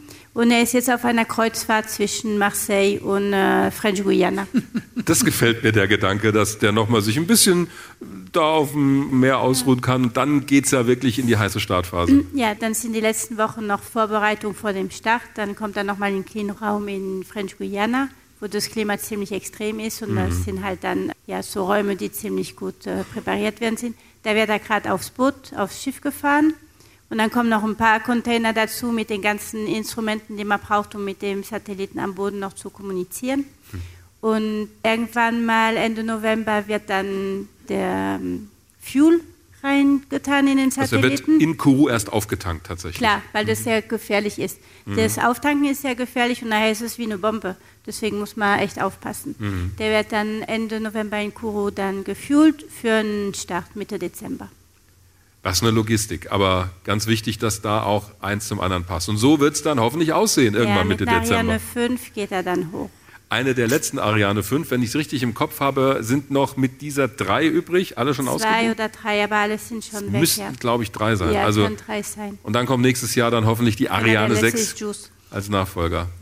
Und der nächste Satellit, der MTG S1, geht dann mit einer Ariane 6 hoch. Das ist diese Rakete, die wir hier noch in der Animation sehen, wo noch dran geschraubt und gebaut wird. Die letzten Tests müssen stattfinden und dann im Laufe des nächsten Jahres soll der Erstflug stattfinden. Eine Rakete, auf die, glaube ich, nicht nur in Europa mit Sehnsucht gewartet wird. Auch kommerzielle Anbieter suchen ja im Moment Startmöglichkeiten und die Ariane 6, ja, die sollte eigentlich schon fliegen, aber es drücken alle die Daumen, dass das in Bälde passiert. Und dann heißt es, ich habe mir das extra nochmal aufgeschrieben, wenn dann im Dezember es losgeht, Allumage Vulcan, Allumage des EAP et Décollage. So wird es dann, es wird nicht auf Englisch kommentiert der Start. Schauen Sie sich mal an, dann, das wird live übertragen, auch bei ESA TV. So ein Ariane-Start hat, finde ich, immer einen ganz besonderen Charme. Und äh, man merkt, dass natürlich dort in Kurun, Französisch-Guyana, auch viel von der französischen Raumfahrtbehörde vor Ort ist. Also die, die CNES hat dann natürlich ganz viel mit am Erfolg der Ariane Anteil. Ganz toll. Also da freuen wir uns drauf auf diesen Start und äh, freuen uns dann auf die Daten, die der Satellit liefern wird. Wenn Sie Lust haben, das Ganze nochmal heute Abend sich anzuschauen, gibt es demnächst, also in Kürze auf dem Multimedia-Portal der ESA. Wir verlinken das auch auf unserer hrinforadio.de Seite und geben das auch nochmal als Audio, als Podcast raus. Ich habe wieder viel gelernt heute Abend und ich freue mich ja immer, wenn wir aus so einer Veranstaltung gehen und ich dann etwas anders in den Himmel schaue, weil ich weiß, da schwirrt demnächst ein neuer Satellit rum. Ja, also gelernt habe ich auch wahnsinnig viel. Vielen Dank an Sie alle, die da waren. Ich fand es wahnsinnig interessant, die Einblicke zu bekommen in die Funktionsweisen und die Arbeit mit an diesen Satelliten. Herzlichen Dank. Danke auch an unsere Gesprächspartner. Vielen Dank. Ja, Applaus. Wir haben gemerkt, wie die Zusammenarbeit hier in Darmstadt funktioniert, wie EUMETSAT und das ESOC, die ESA zusammenarbeiten. Ganz herzlichen Dank auch für Ihre Aufmerksamkeit. Sie sind ein tolles Publikum. Olli zuckt ja, schon wieder. Ja, ich finde irgendwie, als ich heute aus Frankfurt gekommen bin, heute Abend und bin nach Darmstadt reingefahren, bin ich an, an einem Plakat vorbeigefahren, Space for Earth. Richtig. Ja, ja stand auf der rechten Seite. Ja, genau, auf der rechten Seite. Ist genau. das von EUMETSAT? Space for Earth? Ich glaube, es war von EUMETSAT. Weiß nicht, wie auch immer. Auf Ist jeden Fall finde ich. passendes Hat, Motto. Hat, genau. Ja. Also, das haben wir heute Abend, finde ich, einen sehr lebendigen Eindruck bekommen, was es in Darmstadt auch mit diesem Motto Space for Earth zu tun hat. Und es ist so schön doppeldeutig, sage ich da nicht nur Raumfahrt für die Erde, sondern auch Platz für die Erde. Also Raum für die Erde, Raum für Daten aus dem All. Denn natürlich geht es bei der Raumfahrt auch um Mars und weitere Reisen ins All, aber eben auch. Aber das ist dann ein anderes Thema. Das ist ein anderes Thema, werden wir demnächst im Podcast wieder aufgreifen. Okay. Vielen Dank, dass Sie heute Abend hier gewesen sind. Ich wünsche Ihnen noch einen schönen Restabend und bis bald bei Weltraum Wagner oder hier in der Zentralstation. Bis bald. Und kommen Sie gut nach Hause. Bis bald. Danke fürs Kommen. Dankeschön. Weltraum Wagner. Der Podcast des Hessischen Rundfunks zum Thema Raumfahrt. Mit Dirk Wagner und Oliver Günther. Immer am letzten Dienstag im Monat.